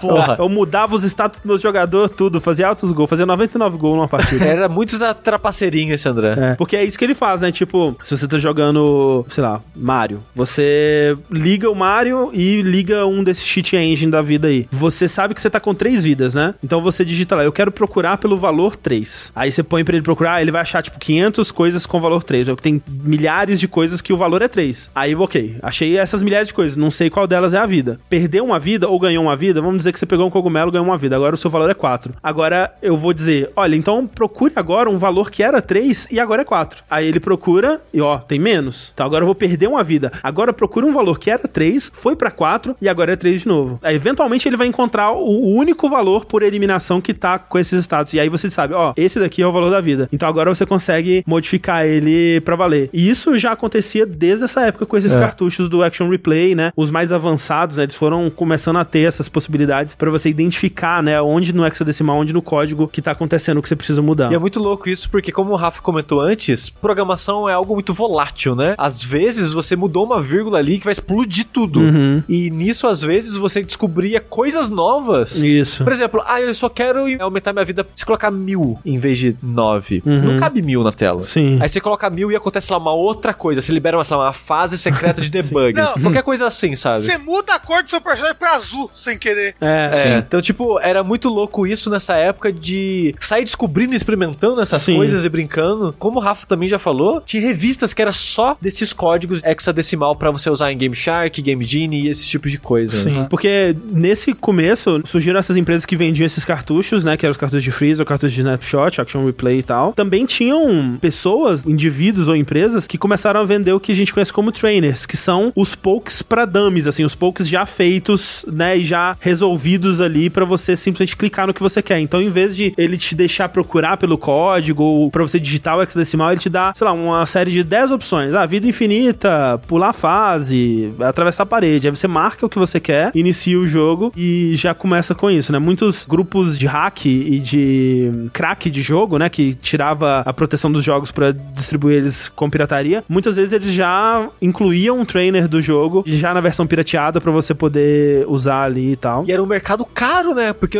um dos que eu encontrei, por exemplo, pesquisando, foi um trainee de Castle é, Wolfenstein. Sim, não o 3D, o, o que veio antes, né? O 2D de top-down, assim. Exato. E nele era muito louca a maneira que a pessoa vendia, que era tipo 20 dólares. Aham. Que era caro. E era tipo, já que eles não vão corrigir esses erros, eu vou corrigir. Aí tinha, em teoria, patch de erros do jogo que já tinha. Tinha parada de seleção de fase, imortalidade. Um monte de besteira que você podia fazer. E você tinha que pagar, tipo, 20 dólares. É, os caras vendiam e metiam a faca. Era, né? era praticamente um mod, né? Uhum. Sim, era É. quase um mod. Era um patch de correção pro jogo pra corrigir bugs. sim. Também era bem louco isso. Mas isso foi chegar ao mainstream mesmo nos anos 90 com o tal do Game Genie, né? Sim. Que, curiosamente, foi desenvolvido pela Codemasters, que é a empresa aí que hoje em dia faz altos jogos de corrida. Pera aí, é a mesma? É a mesma Codemasters. Caralho. Loucura. Mas no caso, o Game Genie em parceria com a Galoob, né? Galoob, que é uma empresa de brinquedo, vendeu altos brinquedinhos de Star Trek, Star Wars aí. Uma empresa de brinquedo que nos anos 90 copiou na cara dura o logo da Nintendo. É bem próximo do logo da Nintendo. É muito parecido. É muito louco porque o Game Genie, primeiro que se você pensa, né? É óbvio depois que você descobre, mas é muito místico pra cabeça de uma criança, né? Como é que eles conseguem descobrir quais os códigos profanos de David Infinita e, e coisa e tal, né? aham. É, porque o Game Genie, eu, eu tive a, a oportunidade de ter um Game Genie. Eu Olha, tinha um Game aí. Genie. Caralho. É aquele do Nintendinho, né? Eu tinha o NES, que um amigo do meu pai trouxe pra mim dos Estados Unidos. E aí aquele que você ah, levantava a gavetinha, né? A tampinha e botava o É cartucho um no horizontal. cassete de criança. E aí, você enfiava o cartucho no Game Genie, enfiava e ficava pra fora, aquela coisa horrorosa.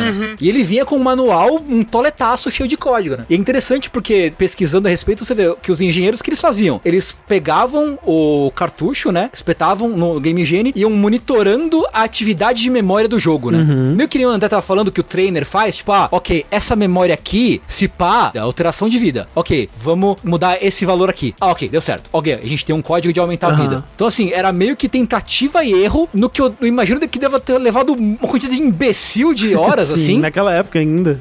Cara, que deve ser ridículo, né? E outra coisa mais interessante sobre o funcionamento do Game Genie era que, diferente dos métodos de snapshot clássicos, né, os primordiais pelo menos, não é que ele olhava o valor, mudava e aí mandava para executar o código uhum. no, no computador, no caso no console, né? Ele meio que ele ia hackeando em tempo real as ocorrências daquela memória, né? Ah. Então, um exemplo que ele dá é tipo, ok, se você coloca um código de invencibilidade, por assim dizer, você não vai perder vida. Não é que aquele código vai impedir o seu boneco de perder vida. Vai executar-se o código de perder vida, o Game Genie vai olhar aquilo e substituir por um código que enche a vida ah, de novo. Sim. Toda vez que você perder vida, ele vai lá, opa, não é esse valor não, é outro. Aí é, é porque o Game Genie, ele fica entre o cartucho Isso. e o console, né? É como se ele mesmo fosse um cartucho, e aí você Isso. botasse o cartucho em cima do seu cartucho. É, então ele intercepta, né? O que ele faz é que ele interfere, né? ele interfere e ele muda parâmetros da comunicação entre o cartucho e a memória RAM. Então, por uhum. exemplo, como o Tengu falou, a memória RAM vai pegar um parâmetro, ele pega e desvia, manda outro, entendeu? Uhum. Então ele começa a trocar essas informações para fazer esses códigos dele. Exato. E é engraçado que o Tengu falou que ele vem com um calhamaço já de códigos e esse foi meio que a chave do sucesso para ele, né? Porque ele não foi o primeiro hardware, coisa terceirizada que você pode fazer isso, né? Como o André comentou, já uhum. tinha né, nos computadores caseiros. O Action Replay, que foi virar o Game Shark, ele já é de anos antes também do Game Genie, mas nunca teve o mesmo sucesso, porque o Game Genie ele já vinha com um milhão de dicas, é, ele era muito mais amigável. jogos, é. ele era uhum. mais fácil de usar, ele era menos potente que o Action uhum. Replay, por exemplo, mas ele era muito mais amigável e fácil é, de exato. usar e acabou popularizando muito, tanto que chamou a atenção da Nintendo, uhum. que tentou processar eles, o Sim. que fez eles ficarem mais populares ainda. Ah, e a Nintendo se fudeu muito nessa, né? Porque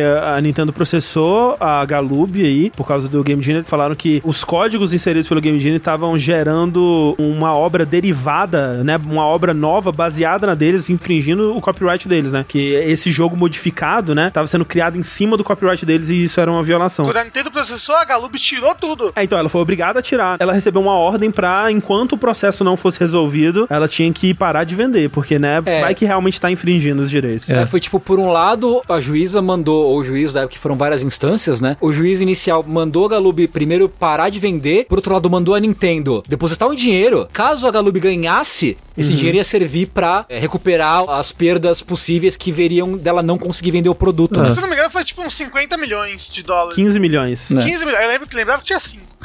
É um belo valor pra 1990 e poucos. Sim, porque eles perderam, né? Porque a, a, juíza lá que deu o último veredito nisso, ela fez a analogia com livros ou filmes que, na verdade, não tá criando uma coisa nova. Você tá meio que folheando pelo conteúdo, né? É, o que o Game Genie faz é buscar dentro do cartucho outros conteúdos que não seriam o conteúdo que o jogo quer te apresentar naquele momento, mas é um conteúdo que tá no cartucho. Então ele só tá puxando esse conteúdo de outro lugar e colocando ali. Ele não tá criando nada, né? Ela, ela falou que, tipo, é como se você pegasse um livro e abrisse no meio, ao invés de abrir no é. começo, ou como se você pegasse um filme e. Pulasse uma cena. Você dá fast forward até a cena que você quer assistir. Exato. Por exemplo, se eu tenho um livro aqui em casa, eu não gosto dessa página, mas eu vou pintar ela aqui por cima, vou fazer um desenho de um dragão. é o meu livro, né? Eu acho que eu posso hum. fazer isso. A Nintendo não pode me processar pra fazer isso no meu próprio livro. Isso aí, ó, dá uma pano pra manga isso Opa, aí. É. Rapaz, dá um pano pra manga. Especialmente se o que tá modificando o seu livro é um produto que alguém te vendeu, entendeu? Tipo, eu entendo, né, o que a Nintendo tava dizendo, eu discordo, né, que ela tinha uhum. razão aí. Eu concordo com o veredito da juíza, que inclusive foi um veredito que informou muitos outros casos parecidos no futuro, né, uhum. como precedente. precedentes. O lance é que, tipo, a Codemasters Globe e tal não tava totalmente isento no negócio, porque esse tipo de cartucho que eles chamam de freezer, né, de congelar e tal, eles ignoravam travas de proteção contra cópia de software, né, de pirataria uhum, de software. Uhum. E isso abria a porteira pra pirataria. Sim, mas sim. não que isso tivesse sido usado especificamente nesse caso dos cartuchos de, de é, NES, né? Como eles não estavam usando para isso, é. né? E aí, de novo, a SEGA descolada fez uhum. o quê? Foda-se. Só vem. Taca esses códigos na minha cara aí, meu não, irmão. É. Não quero nem saber. Vamos fazer um Game Genie aqui pro Genesis aqui, tipo, aprovado, patenteado pela SEGA aqui, ó. Pá.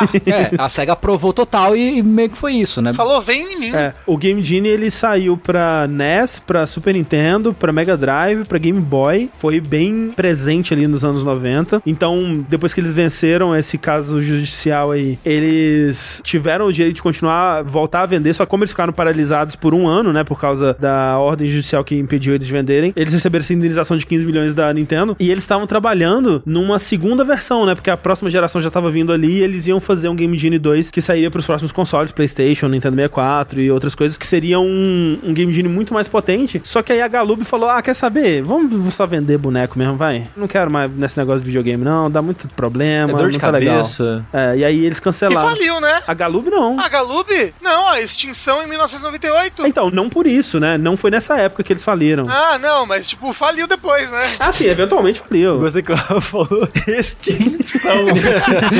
é que é um meteoro Caiu um em cima da meteoro, Galub. sim, sim. Mas nessa época eles só falaram, ah, não quero saber disso não, e cancelaram o Game Genie 2, então nunca teve outro. E aí veio a oportunidade de, enfim, o Action Replay que tava ali no segundo plano desde 1300. é muito louco isso, porque as pessoas, elas realmente se interessam muito por essa área, né? Da, da história da, desses hardwares, né? E de fato é muito curioso, né? Ver tudo isso. Mas, tipo, o Action Replay era feito por uma empresa com parceria com outra, que depois foi fazer uma parceria com uma de Taiwan, de Hong Kong, que criou um braço nos Estados Unidos pra lançar o Action Replay nos Estados Unidos, que antes era só na Europa, Isso. com o nome agora de Game Shark. O Action Replay, ele é dessa Datel, né? Que lá no, no- na Europa. E eles lançaram nos Estados Unidos com a Interact, né? Que é Isso. essa subempresa aí de uma empresa de Hong Kong que lançou lá. E foi só quando eles conseguiram lançar como Game Shark, né? Porque eles já tinham tentado lançar antes como... Wizard, eu acho. É, né, Game Wizard, como Action Replay mesmo, e nunca tinha feito sucesso, mas quando rolou esse rebranding de Game Shark com esse vácuo no mercado que o Game Genie tinha deixado, aí eles conseguiram ter sucesso. E pra mim, Game Shark é o sinônimo disso, sabe? É. Sim. Porque eu não tive Game Genie, não tive contato com o Nintendinho ao longo da minha vida. Já comecei a jogar direto no Super Nintendo. Eu nunca tinha ouvido falar de Game Genie. Mas quando saiu, na época do PlayStation, aí eu via muito Game Shark. Via em revista, via anúncio, via os códigos. Até que eventualmente algum amigo meu comprou a versão física, aquele de acoplar atrás, naquela portinha misteriosa que eu nunca soube pra que, que era aquela porra, e colocar os códigos. Aí que eu fui cair nesse mundo mágico. E é muito legal uma coisa que o Game Shark e o Action Replay faziam, era que ele era muito mais poderoso. Ele era mais difícil de usar. Sim, sim. Mas ele era mais poderoso no sentido que ele fazia o poke, você conseguia fazer o poke através dele. É, você conseguiu fazer isso que a gente tava falando, né, de procurar um elemento X do jogo e tentar modificar ele. né? É. Nunca fiz isso pessoalmente. Era muitos menus e muita coisa, não sabia inglês na época e só seguia o que a revista ensinava mesmo. Mas uma coisa que eu conseguia tropeçar nas coisas, porque dentro dele já tinha meio que na memória vários jogos salvo, tipo, ah, sei lá, Parasite Eve, Resident Evil. E uma das coisas que eu conseguia fazer era assistir filminho. Isso. E caralho, eu fiz isso muito. Foi a coisa que eu mais fiz com Game Shark. Foi isso, porque, por exemplo, o Land of Legaia. Nunca terminei aquela porra, porque tem um chefe que é um escroto do caralho, uma árvore filha da puta lá. Que eu joguei já o jogo duas vezes, chegava lá, é um salto de dificuldade tão alto que eu nunca matei ele. Primeira coisa que eu fiz, vou assistir o filminho. O que acontece depois disso? E tem um filminho quando você mata o chefe. É que ele te dá a lista, né, de todos os arquivos de vídeo do jogo e você consegue assistir. Exato. Então, tipo, por exemplo, no Parasite Eve 2, eu acho que eu empacava no jogo, CD tava arranhado, não deixava eu passar, e eu queria ver o que acontecia depois. Então, tinha o filminho da Aya tomando banho, que era um filminho infame da época. Opa! Bateu muita punheta, paia tomando banho. Jamais. É, já assisti é, Xenogears. Nunca tive saco de terminar aquela porra. Assisti todos os filminhos no Game Shark. Nossa, eu fazia muito isso de assistir filminho. É o que eu mais fazia na, com o Game Shark era assistir filminho. Nossa, um amigo meu, ele tinha o físico de encaixar naquela porta serial, sei lá que Sim, Era a que porta de aquilo. impressora louca. É, atrás do PlayStation. Eu lembro de fazer isso muito com Chrono Trigger, pra ver os animezinhos da versão de PlayStation de Chrono sim, Trigger. sim. Pra ver os videozinhos do Final Fantasy VI de PlayStation também. Que tipo, você acessava a galeria, assistia os videozinhos e tal, era muito legal. E algumas outras coisas, mas eu mais usava o Action Replay pra isso, pra acessar os arquivos e ver os videozinhos, do que pra Sim. cheat code, qualquer coisa assim. É, eu também. Eu usava muito o Game Shark, mas na época que eu usava não era o que você acoplava, era o CD, né? Você comprava o CD do Game Shark, que o meu CD, inclusive, acho que era um CD pirata do Game Shark, obviamente. Sim, é isso que eu queria falar, porque ninguém, nenhuma empresa gostava dessa porra. Do Game Shark, do Game Genie, nenhuma empresa de hardware, pelo menos, gostava dessa zoeira aí. Então o que, que a Sony fez? Por causa da popularidade do Game Shark, ela lançou uma nova versão de PlayStation 1 antes do PS1, da versão pequena, que não tinha mais a porta serial. É. Pra parar com essa porra. Aí a Interact, o que, que ela fez? Lançou o Game Shark de disco, que o Rafa comentou. Tinha um outro também que você plugava direto no memory card, né? Tinha o memory era, card. era em conjunto. Ah, era em conjunto? Porque eu- antes, a, a versão hardware já tinha uma memória interna Hum. com todos esses códigos que eu falei. Só que a versão em disco, ele tinha um memory card. Hum. Aí você colocava o memory card, aí já tinha algumas coisas salvas e você podia criar mais códigos e salvar lá também. Porque o CD você tinha que fazer tudo na mão. Hum. Mas, qual que é a parada do CD? Pirataria. Então era muito mais acessível, era muito caro essa parada do hardware. Quem tinha era um amigo rico meu, Ah. da época. E eu pegava emprestado com ele e usava e tal. Mas depois, quando se comprava, sei lá, por 5 reais na banca, o Game Shark virou zoeira. É. Todo mundo fazia essa porra. Não, e aí você comprava a revista com os códigos e usava. E aí você conseguia salvar no memory card normal, assim? Então é, eu lembro que o meu salvava no É. memory card normal. Ah, Tinha lá, tá. tipo, bloquinhos do memory card que eram a fotinha do Game Shark, assim, sabe? Sei. E é doido que é a mesma corrida de sempre, né? Porque depois que a Nintendo perdeu o processo, falou, ah, tá bom então, beleza. Aí Eles começaram a lançar jogos que meio que bagunçavam ali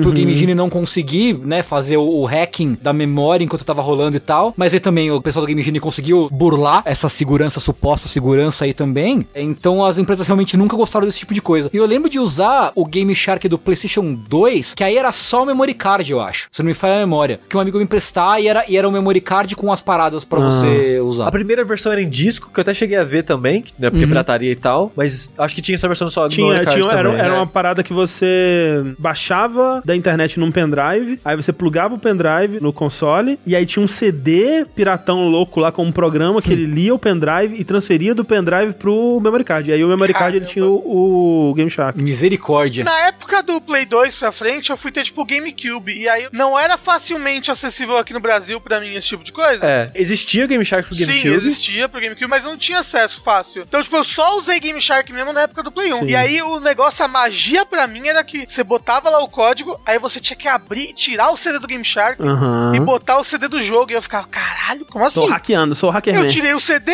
Como é que tá funcionando o videogame? Não faz sentido. Eu tirei a alma dele aqui. E sobre pirataria, se eu não me engano, uma das piratarias pro Dreamcast na época era com Game Shark. É, que você burlava o boot, né? Exato, Uhum. exatamente, porque a pirataria no Dreamcast era bem complicada na época, você tinha que colocar um CD pra dar um boot, pra enganar o console, pra depois colocar o jogo pirata, Uhum. e eventualmente tinha o Game Shark que ele já fazia isso por você. Ah. Então já entrava de novo na lance da pirataria ajudando nisso daí. É, além da pirataria e dos macetes e truques e tal, e de poder ver os videozinhos da Aya tomando banho, uma grande vantagem do Game Shark, né, e das ferramentas que ele tinha de poder acessar a memória e, e acessar o conteúdo do CD, é que data mining, né, para jogos de console especialmente, meio que teve um- uma popularização nisso aí, né? O pessoal começou a conseguir encontrar conteúdo que não faz parte do jogo, mas que ainda tá no CD. Fases, né, por exemplo, no Mario Sunshine, com o Game Shark, o pessoal conseguiu encontrar uma fase de desenvolvimento, né, uma área com todos os elementos do jogo lá, todos os- a cordinha e a água e nuvenzinha e tal, para os desenvolvedores testarem como que tudo funciona, né, num lugar só. Fases deletadas no 64, eles encontraram uma versão multiplayer da fase da estátua, né, que nunca chegou aí no jogo e tal. Então, foi uma parada que abriu muitas portas aí, né, revelou muita coisa interessante, virava um jogo por si só, assim, você explorar o conteúdo do- dos jogos. Sim. Inclusive foi nessa época que descobriram o tal do Hot Coffee, né? Foi exatamente. No GTA San Andreas. Não, mas isso daí foi algo que mudou a indústria dos videogames de novo. Pois é. Que nem o, o Mortal Kombat com o sangue no, no Mega Drive. Sim, Pois é. exatamente, exatamente. O Hot Coffee também trouxe de novo nos Estados Unidos toda a discussão do. É. Mas videogame é pra criança, o que, que tá acontecendo aqui? É, um beijo pro Jack Thompson. É. Quem aí não cresceu com o Jack Thompson, né? Saudade, Jack Thompson. O lance do Hot Coffee, né, que descobriram dentro do GTA San Andreas um conteúdo que não era pra estar lá, supostamente não era pra estar lá, que era um minigame em que o nosso amigo JC CJ. JC é Jesus JC. Cristo. É Jesus Cristo. JC é o cara do Backstreet Boys. Que o CJ, o nosso herói, a namorada que você escolhesse pra ele, o convidava para tomar um café quente, um hot coffee. E era nada mais menos do que um minigame de meteção, né? Isso tá no jogo final, só que quando vai pra meteção, a câmera afasta e não mostra nada. Sim, né? sim, sim. E aí o Hot Coffee acabou sendo um mod no fim das contas, né? Acabou Aham. fazendo um mod do- de Hot Coffee pra não- não precisar hackear o jogo, por assim dizer. Mostra a cena de sexo com instruções de minigame, aquela coisa toda, assim, É, do CJ. com pinto, a coisa toda ali. Não, É. minigame de sexo na época do Play 2. Puta que pariu, que ódio, né? God of War. God of É War. o vídeo da Peppa Pig. Eu gosto disso, é muito adulto. É muito adulto. Ai, é muito adulto. God of War, eu fico vendo as coisas tremendo assim. Eu tenho que apertar a bolinha muito rápido. Ah! E agora roda analógico, roda analógico. Puta, que ódio. E isso foi possibilitado por essas ferramentas e causou uma ultra mega comoção, como a Rafa falou, de discussão de sexo, né? O sex box que veio depois Sex ali e tal. box. Virou uma loucura essa perseguição, que aí passou a ser não só de violência, que era uma coisa que existia desde sempre, né? Mas agora também de sexo. Ah, meu Deus, as crianças estão sendo expostas a sexo. Sendo É. que GTA é um jogo que é indicado pra maiores de 17 anos nos Estados Exato, Unidos. é- essa é uma discussão muito mais boba, né? Ela, ela- eu acho que ela fez mais barulho, pelo menos pra mim, pelo menos porque eu tava acompanhando ela em tempo real na época, né? Na do Mortal Kombat eu não lembro, né, dela acontecendo, mas essa do Hot Coffee eu lembro de ter acompanhado e ela pra mim dá a impressão de que ela fez mais barulho, mas é uma discussão muito mais boba, porque enquanto a do Mortal Kombat era tipo, ok, essa indústria ela precisa começar a se regulamentar, né? Ela precisa começar a ter, sei lá, algum tipo de indicação etária e tal, porque, né, tem pessoas de idades diferentes que vão acessar esse conteúdo e elas precisam ter um conteúdo voltado pra idade delas. No GTA já tava regulamentado, né? Era só alguém que tinha na cabeça que não, videogame é pra criança, né, gente? É aquele negócio, é político, né? Dos Estados Unidos. Exato. Sim. Como é que ele vai conseguir voto nas próximas eleições se ele não mostrar um serviço que ele tá fazendo? Olha aqui, ó. Eu defendi nossas crianças do sexo É. nos videogames. Foi o Jack Thompson que foi o negócio do Hot Coffee mesmo? Foi ele que estourou o Hot Coffee? Foi, foi. Foi, né? Sim, sim. Inclusive, se você quiser ver uma versão pessimamente dramatizada desses eventos, você pode assistir o filme da BBC, onde Daniel Radcliffe interpreta Sam Hauser, cofundador da Rockstar, e Bill Paxton interpreta o Jack Thompson, chamado The Game Changer. Eu não recomendo, É. mas eu recomendo, entendeu? Como o André falou, eu também acompanhei em tempo real rolando essa, essa trajetória aí, desde Hot Coffee, trajetória do Jack Thompson e tal. E foi tudo tão bobo que ele até perdeu a licença de advogado dele, Sim, né? Ele foi, ele foi desbarrado. Eventualmente ele perdeu, foi. É. Coitado do Jack Thompson. Mas ele não perdeu nessa época. Não, É, foi, foi depois. Ele perdeu, acho que foi 2006, 2007, por aí. É. Esse negócio do Hot Coffee, eu lembro que foi um grande barulho na época, mas mudou alguma coisa? Ou foi só, tipo, mídia, mídia, todo mundo tá falando sobre isso, meu Deus, crianças estão vendo sexo nos videogames, sendo que nem é um conteúdo facilmente acessível, né? Não é tipo um Não, código não. que você bota lá, de repente você vê o pirocona do CJ. Sim. Porque mesmo um minigame de sexo não tem muita coisa explícita, né? Tipo... Tem coisa explícita. Não, é, mas, na versão. mas- mas o CJ tá de roupa o tempo todo. Mas tá com o pinto pra fora. Mas o pinto dele é modelado? Eu me lembro de ter visto uma versão que era. Se isso é mod ou se tava no jogo, eu não sei. Não, porque eu sei que tem muitos mods de Hot Coffee hoje em dia. Você vai ver? Ah, sim. Tem mod de Hot Coffee pro GTA V, sabe? Eu não sei se mudou como mudou na época do Mortal Kombat, por exemplo, mas acho que as empresas ficaram mais cientes do tipo de conteúdo que elas podem se dar ao luxo de esquecer no jogo.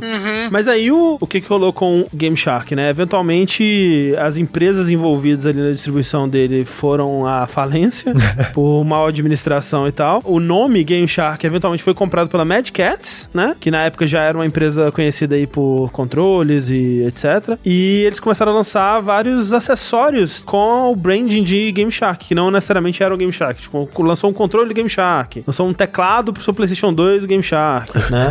que morte, né? É, que morte horrível. E aí, na geração do PlayStation 2 mesmo, mais pro final, eles estavam mais interessados em vender CDs que tinham jogos salvos, né? Tipo, ah, um jogo salvo do jogo do Dragon Ball com todos os personagens liberados, um negócio assim. E aí você baixava no CD ali, copiava pro memory card e tal. Então a parada das trapaças mesmo foram ficando pra trás. E é meio que assim hoje em dia, não sei se chegaram a ver como é que é hoje em dia essas paradas de trapacinhas nos videogames modernos, tipo PlayStation 4, PlayStation 3, 360. Aqueles Exploder. Exato, Exploder, que ele basicamente é uma lista de save da internet, que você tem que ligar, sei lá, um pendrive no seu computador, qualquer coisa do tipo. Aí você vai ter esse programa, e a parada que ele vai fazer é porque tem uma proteção de save. Uhum. Eu não posso pegar o save do PlayStation 3 do André, copiar um save do jogo dele pro meu e vai funcionar. Às vezes não funciona, às vezes dá ruim. Eu passei por isso, porque eu queria platinar Final Fantasy 13, mas eu não queria guardar 40 horas Ah. pra pegar o último troféu que faltava de ter todas as armas do jogo, que era só grind infinito pra ter dinheiro pra comprar todas as armas. E eu pensei, cara, foda-se, eu não vou fazer isso não. Me vê um save aí com dinheiro. E quando eu fiz isso, substituiu meu save antigo e o novo meio que não abriu, uma parada assim. Ah. Aí eu fui pra puta que pariu, eu perdi tudo.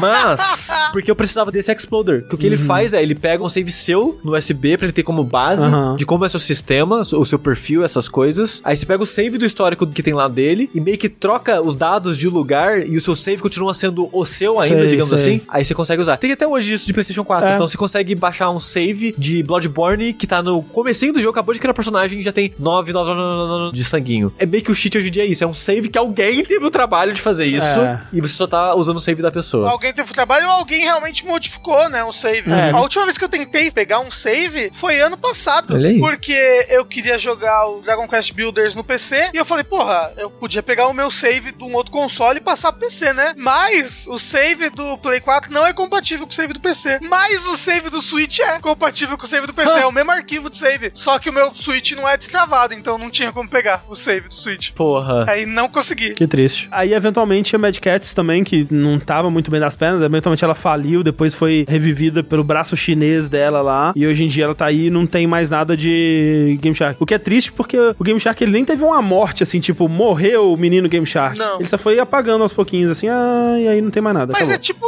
assim que as coisas morrem, né? Na verdade. Elas vão desvanecendo lentamente e somem. Porque o Game Genie, pelo menos, ele falou assim: vai ter o Game Genie 2. Ah, não vai mais. Acabou o Game Genie, gente. Acabou, morreu. Não, mas Game Genie tem hoje em dia. É, mas porque compraram o nome. Só o nome, aí Isso. não tem nada a ver, né? É outra É. coisa. Mas é tipo, é uma outra empresa, outras pessoas. Não, mas ele vende as coisas pros consoles antigos Sim, ainda. não, mas digo, aquele Game Genie, ele teve a morte dele, né? Sim. Aí depois outras pessoas ressuscitaram, aí é que nem a Atari, sabe? Foda-se. É outra coisa.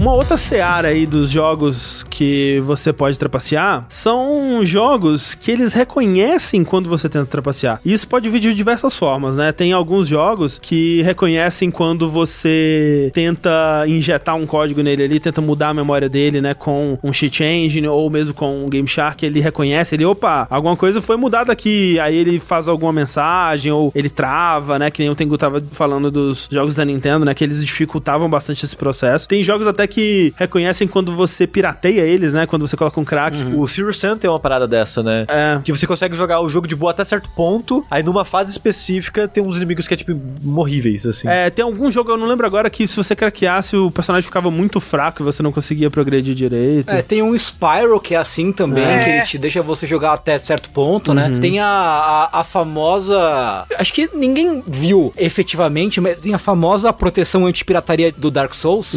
Ah, Que sim. quem jogasse antes do lançamento, né? Na verdade, não é nem o cheat. Quem jogasse antes do lançamento, apareciam uns fantasmas vermelhos do Ornstein e o Smoke pra vir te matar, assim e tal. É, com tudo no máximo e te destruía. É, te destruir, é. Mas tem outros que acontecem quando você, dentro do jogo mesmo, tenta fazer algo ilegal, né? Que o jogo não quer que você faça e ele reconhece isso. E eu lembro a primeira vez que eu vi isso foi no Mario 64, que tem algumas situações onde isso acontece, né? Primeiro, quando você tá correndo contra o Culpa Trupa, se você tentar trapacear, né? Se você tentar cortar caminho na corrida, ele reconhece, né? E fica puto com você. Mas você pode usar o teletransporte que ele não liga. É, algumas coisas ele fica puto. E também tem a corrida deslizando lá contra o pinguim, né? Que tem uma passagem secreta. Que se você passa por lá, ele fala: Ô, seu trapaceiro de merda aí, não vai ter estrela não. É engraçado isso de. Tem um aqui que eu conhecia, mas eu não sabia que era isso. Hum. Porque eu queria gostar de Tomb Raider na época do PlayStation. Uhum. Nunca fui muito fã, mas eu queria gostar. Porque parecia que era pra ser legal aquele jogo. Ah. Só não era. Mas, um dos motivos é porque eu achava muito difícil. E na minha mente de criança eu não conseguia entender. Às vezes os puzzles era difícil de achar as coisas naquele visual estranho. E acabava sendo difícil também de, de jogar, né? E tal. Então, eu ia nas revistas, pegava o código, todas as munições, pular de fase, o que seja, e ia jogando assim. Era chato, né? Porque era aquele de dar um passinho pra frente, gira Isso. três vezes. Nossa, é verdade, eu trás. lembro disso, eu usava. É. E tem um que era pra brincar, não era bem pra punir, mas era mais pra brincar com os jogadores do primeiro jogo, porque Uhum. tinha um código do primeiro jogo que te dava todas as armas com munição infinita, que era tipo isso, um passinho pra trás, passinho pra frente, gira três vezes, dá um pulo pra trás, uma parada É, assim. no, no 1 você pulava pra frente. Se você fizesse esse mesmo código no 2, a Lara explodia. Que horror! Caralho. E eu nunca notei que era isso quando eu era criança. Porque eu joguei um, joguei dois, joguei, sei lá, o três, e eu vi, usei código em todos. Mas eu nunca notei que era o mesmo código do um que explodia. E era meio que parecia uma piada, porque agora eles trocaram o código de É. munição infinita de todas as armas e o mesmo era pra explodir. Eu só achava algo muito engraçado. eu nunca entendi, mas eu achava muito engraçado. Eu vivia fazendo isso. Porque no 2 é o mesmo código, só que ao invés de você pular pra frente, você pula pra trás. Ah. E aí, se você pula pra frente, ela explode. Se você pula pra trás, você ganha o, o código. É, Lara sempre sofrendo nos videogames, né? Quando a gente fez o Dash do Link's Awakening, a gente falou de um desses, né? O jogo reconhece quando você tenta trapacear, entre aspas. Só que não é uma trapaça de colocar código, né? No caso do Link's Não, Awakening. Né? Ele tem algo lá que você consegue roubar a loja do jogo se você sair pela loja com o objeto em mãos, porque a loja funciona, você chega na- no balcão, pega o objeto, leva até o caixa, e aí lá você compra. Se você ficar rodando o caixa com o objeto em mãos, tem um momento que ele tá olhando pra parede. E aí você aproveita e sai pela porta. Uh, você roubou o item. Mas no momento que você sai, o caixa fala: ladrãozinho, filho da puta. você entrar aqui de novo, vou te meter o cacete, né? Você trapaceou não só o jogo, como a si mesmo. Isso. E o nome do seu save, né? Que você bota lá, Rafael, muda pra ladrão. É. E se você entra na loja de novo, Tengu, Hum. ele casta em você um Tandara nível 5 e você Ô, morre. louco. Você morre na hora da game Loucura. over. O Rafa isso chama Tandaja, desculpa. É, eu sou um novo Final Fantasy. Tô entrando nesse mundo agora. É, um outro bom, assim, também é no Banjo Kazooie, né? Que tem a fase da praia lá, que tem uma- um castelo de areia que você consegue entrar. E aí no castelo de areia tem o- um chão com as letrinhas, né? Que você consegue pular. E tem uns códigos que o jogo te dá. E você pode usar os códigos de boa lá. Você escreve, né? Com as letrinhas lá os códigos. Só que existem outros códigos, né? Que você provavelmente descobriria em revistas ou, sei lá, seus amigos iam te falar ou coisa do tipo. E esses são códigos ilegais. Uou! Se você usa um, você recebe um aviso. Se você usa dois, você recebe outro aviso. E se você usa três, a Gruntilda apaga o seu save. Caralho. Caralho! É. Tipo, você continua jogando ou ela, tipo, fecha o Não, jogo e apaga? Você continua e só apaga da próxima vez que você entrar. Então, Entendi. pelo Não menos. dá pra você terminar o jogo Dá pra você ainda. terminar, é. Caralho, que loucura. Mas aí, como é que você sabe que foi ela que apagou? O aviso é dela. Ela fala: Ó, se você não parar com isso, eu vou apagar seu save, hein? Caramba, que medo. Por que, que eles colocaram isso no jogo? Só de sacanagem? É, acho que é. Porque, tipo, pelo menos eles avisam. Eles avisam três vezes. Não, mas é que, tipo, as palavras proibidas ainda foram programadas por alguém. Sim, Sim. sim. É que eles querem que você use no máximo duas. Entendi. Não, e assim, é emocionante, né? O negócio meio. Nossa, a Gruntida apaga o seu save, porra! É, Como pois isso? é. que que é, isso? É? Tipo, ah, duvido. Aí alguém vai lá e testa essa. tá? Isso. Tem esse gostinho, né, de história de contar pro É, amiguinho. de, de Isso. creepypasta. Isso. No SimCity também, a gente tá falando do The Sims, né? Que você colocava o código. Sempre teve isso, né? Nos jogos da, da Max, né? De código de dinheiro, códigos diversos. E no SimCity, desde o primeiro, você podia digitar, acho que era Fund, né? Um negócio assim, e você ganhava dinheiro. Pelo menos no primeiro e no 2000. 3000 eu não lembro como é que era. O primeiro não era do Super Nintendo? Também saiu pro Super Nintendo também, mas, Mas é, o primeiro de original é de PC. é. Se você digitava Fund, você recebia o dinheiro. Se você fizesse isso muitas vezes, vinha um desastre natural e destruía a sua cidade. Eu acho que no 2000 era uma porcentagem de chance. Tipo, toda vez que você usava, tinha uma porcentagem cada vez maior de chance É. de destruir a sua cidade. Eu acho que não sei se é o 2 ou o 3 mil, mas eles mudaram depois pra empréstimo. Quando você usava Ah, isso, o é. jogo depois cobrava acho que 50 ou 25% Tinha os do dinheiro de volta. E tinha uma outra pra lava, que é cash, alguma coisa assim, que dava menos dinheiro, aí tinha uma chance de destruir a sua cidade, acho que era 15%. Ah, tá. Então devia ser isso aí. É. Algo parecido acontecia também no Afterlife, que era um SimCity da LucasArts, né? Que é. Não sei se vocês chegaram a jogar, que era um SimCity de administração da vida após a morte, né? Céu e inferno, né? Céu e inferno. Eu tinha esse jogo, era bem legal. Nunca fui Era bom bem nele legal. porque ele tinha umas particularidades ali, mas ele era bem legal. Era bem legal. Não lembrava desse esquema de cheat dele. É, então você podia fazer isso e era a mesma coisa. Se você fizesse demais, sua cidade era destruída. Só que, como era o LucasArts, quem vinha pra destruir sua cidade era a Estrela da Morte. Persona 3 tem um negócio assim também, não tem? Qual que era? Vocês não lembram? Eu não sei qual que é a situação, mas se você trapaceia, não sei se com o Game Shark ou alguma coisa assim, as personagens da sua party reconhecem, falam, ô, seu trapaceiro de merda. Ladrão! Ladrãozinho. Por isso eu gosto que no Nier Automata, e o Kataro falou, foda-se, cheatei aí, caguei, tô nem aí. Compra os achievements, É, exato. compra os troféus. Comprei mesmo. Comprei demais. Foda-se. Eu comprei demais pra patinar. Nossa, comprei demais. Não, também. Ficar grindando todas as armas lá. Nossa, tá maluco. Carai. Um outro mais moderninho que também brinca com os trapaceirinhos é o Witcher 3, né? Ah, a gente não fala desse jogo aqui não. Ah, não, desculpa. Não, como é que é? No comecinho do jogo, naquela área tutorial ali, né? Quando você acha, nossa, o jogo vai ter um mapa grande, né? Na verdade era só, tipo, o banheiro Isso. da casa. Lá no começo tem uma fazendinha que tem várias vaquinhas. Aí você pode matar Aham. a vaca e pegar a cor da vaca. Aí você pensa, porra. É que aí, se você medita por 30 minutos, a vaca volta já, né? Então Exato. Você pode ficar fazendo Isso, eu, pode ser um negócio aqui. É. Eu posso virar um mercador de couro nesse jogo. oportunidade de negócio. ficar rico aqui e seguir minha vida. Aí, a CD Projekt Red pensou, em vez da gente que só corrigir esse bug, que tal a gente criar uma notícia onde vai viralizar e as pessoas vão ficar É interessadas e vão querer fazer isso? Então o que eles fizeram? Em vez de corrigir o bug, que não era bem um bug, mas um exploit, né? É, é. Mas em vez de eles tiraram o exploit do jogo, o que eles fizeram? Se você fizer isso, surge um inimigo mega forte que vai te descer o cacete e te matar. É uma vaca, não é? Um touro. É uma vaca demoníaca chamada Chort. Não é bem uma vaca, não diria que é uma vaca, eu Ah. diria que é um bicho com chifre. Ah, eu, eu diria que é um boi É. demoníaco, assim. É o boi bandido. É o boi boi bandido, bandido, ele aparece de malta. Um outro muito legal também é no Animal Crossing, que era uma Esse é coisa bom. que existia até recentemente, que é o Mr. Reset, né? Que é uma topeira que ela existe no jogo pra te impedir de trapacear. Ou pra te desincentivar de trapacear, digamos assim. Porque o lance do Animal Crossing, até esse mais recente, né? O New Horizons, era que você, antes de sair, você tinha que salvar o jogo manualmente. Porque ele quer im- impedir que você volte atrás nas coisas que aconteceram no seu jogo, né? Então, por exemplo, veio um villager pra sua vila que você não quer. Então, construiu alguma coisa num lugar que você não quer. Quer e você quer desfazer, quando isso acontece, você fecha o jogo, abre de novo, não tá salvo, então você pode refazer tudo aquilo e tentar outra coisa, né? E aí era assim que o pessoal tinha que fazer isso até o New Horizons, por exemplo. Só que quando você fazia isso, aparecia o reset pra falar com você: Ô oh, filho da puta, você tem que salvar o jogo. Eu tô aqui pra falar da importância de salvar o jogo e sair sem salvar é coisa de otário. Na vida você não tem um botão de reset, então aqui você também não pode ter, você tem que salvar o jogo e tal. E toda vez que você fazia isso de novo, o diálogo dele ficava mais e mais longo, assim. E uhum. ficava longo de um jeito que, se você pulasse rápido, depois ele te fazia umas perguntas sobre coisas que ele disse, que se você não respondesse certo, ele repetia tudo de novo. Caralho, e você é ficava, é às vezes, cinco absurdo. minutos. É muito absurdo. e no, na versão de DS, um dos últimos passos disso, ele te obriga a pedir desculpa. Você tem que digitar manualmente um pedido de desculpa e tem que estar tá exatamente como ele disse para você digitar. Tem que estar tá com a pontuação certa, com a, as é. letras maiúsculas certas. Você tem que digitar. Eu nunca mais vou fazer isso de novo. E aí você. e se você digitar qualquer outra coisa, ele não deixa você progredir. É muito louco, cara. Não, eu acho maravilhoso. É incrível, é incrível. Eu acho incrível. Também. Eu sei que tem ele no Smash Bros. Ele é um troféu. É. Ele aparece no meio da fase, começa a falar um monte e fica atrapalhando a batalha, porque fica na frente, né? As falas dele.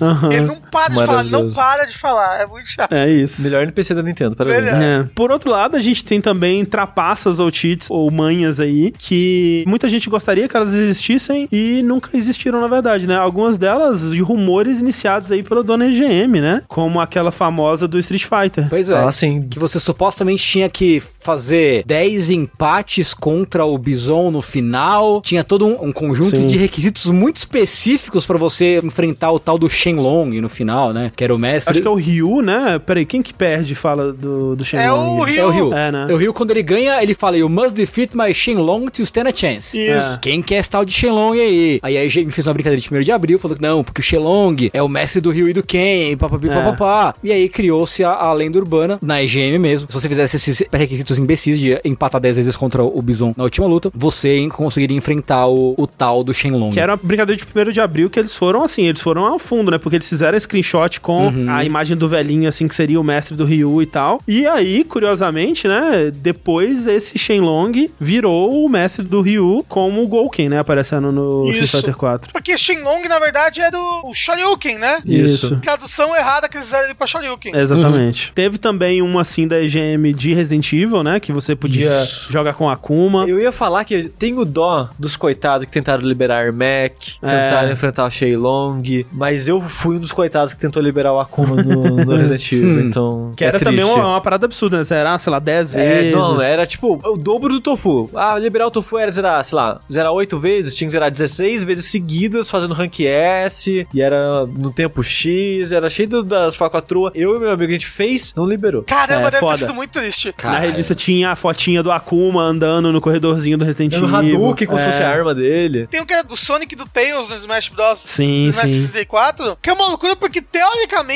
o Sonic tinha planos do Sonic por Smash Melee, né? É que na época do Melee a SEGA já tava publicando coisas no Nintendo, né? É, mas é, realmente o Sonic foi visto, foi planejado pro Melee, mas chegou só no Brown mesmo. É, mas tinha esse boato do Sonic e do Tails no de 64. Tinha também o clássico da Lara Croft pelada, que você tinha que fazer os códigos lá pra liberar o modo dela pelada. Ah, Triforce no Zelda Ocarina of Time. É. Também foi uma brincadeira de, de abril, não foi? Ah, não lembro. Da Triforce eu sinto que foi mais um rumor que foi se espalhando pela internet mesmo. Hum. Na época já tinha emulador, né? O pessoal conseguia pegar o, o asset da Triforce e colocar onde ela não, não devia estar tá, pra tirar uns screenshots meio suspeitas, assim. Não, tipo, a Triforce vendendo na loja, sabe? Tipo, Isso. Qual a lore disso? Eu não tô entendendo. É. Tinha o de impedir a morte de um certo personagem de Final Fantasy VII, que acontece no final do primeiro CD. Esse daí era, tipo, a última esperança das pessoas, assim, né? Tipo, as é pessoas verdade. É. realmente queriam que isso fosse verdade, né? Eu só queria acreditar. Tinha o rumor de você liberar o Luigi no Mario 64, né? Tinha toda a conspiração lá da fonte naquela pracinha que tinha L is real 2140, um negócio assim. 2401. Né? Só que, tipo, Isso. é louco porque é só uns pixels. É. Tipo, é, não dá pra ler nada ali. Não mas dá, as pessoas conseguem fechar o olho e virar a cabeça lá e falar: Não, tá escrito aí, ó, L is real. E você viu, André, que essa semana, a semana que a gente tá gravando, eles conseguiram portar o Mario 64 PC e mexer nos arquivos todo blá blá, acharam o modelo do Luigi dentro do jogo. Olha aí, Então caralho. realmente tinha o um modelo pulo do Luigi dentro do jogo Então do L sistema. realmente era real. Era real. Era o Mario de verde ou era diferente? Era o Mario Verde. É. Ah, ok. Que é o Luigi, né? No fim das contas. É, eu gosto muito do hoax do Mew no Pokémon. Você Sim. tinha que usar a Strength no, no caminhão ali perto do, do navio pra tirar o Mew debaixo do caminhão por algum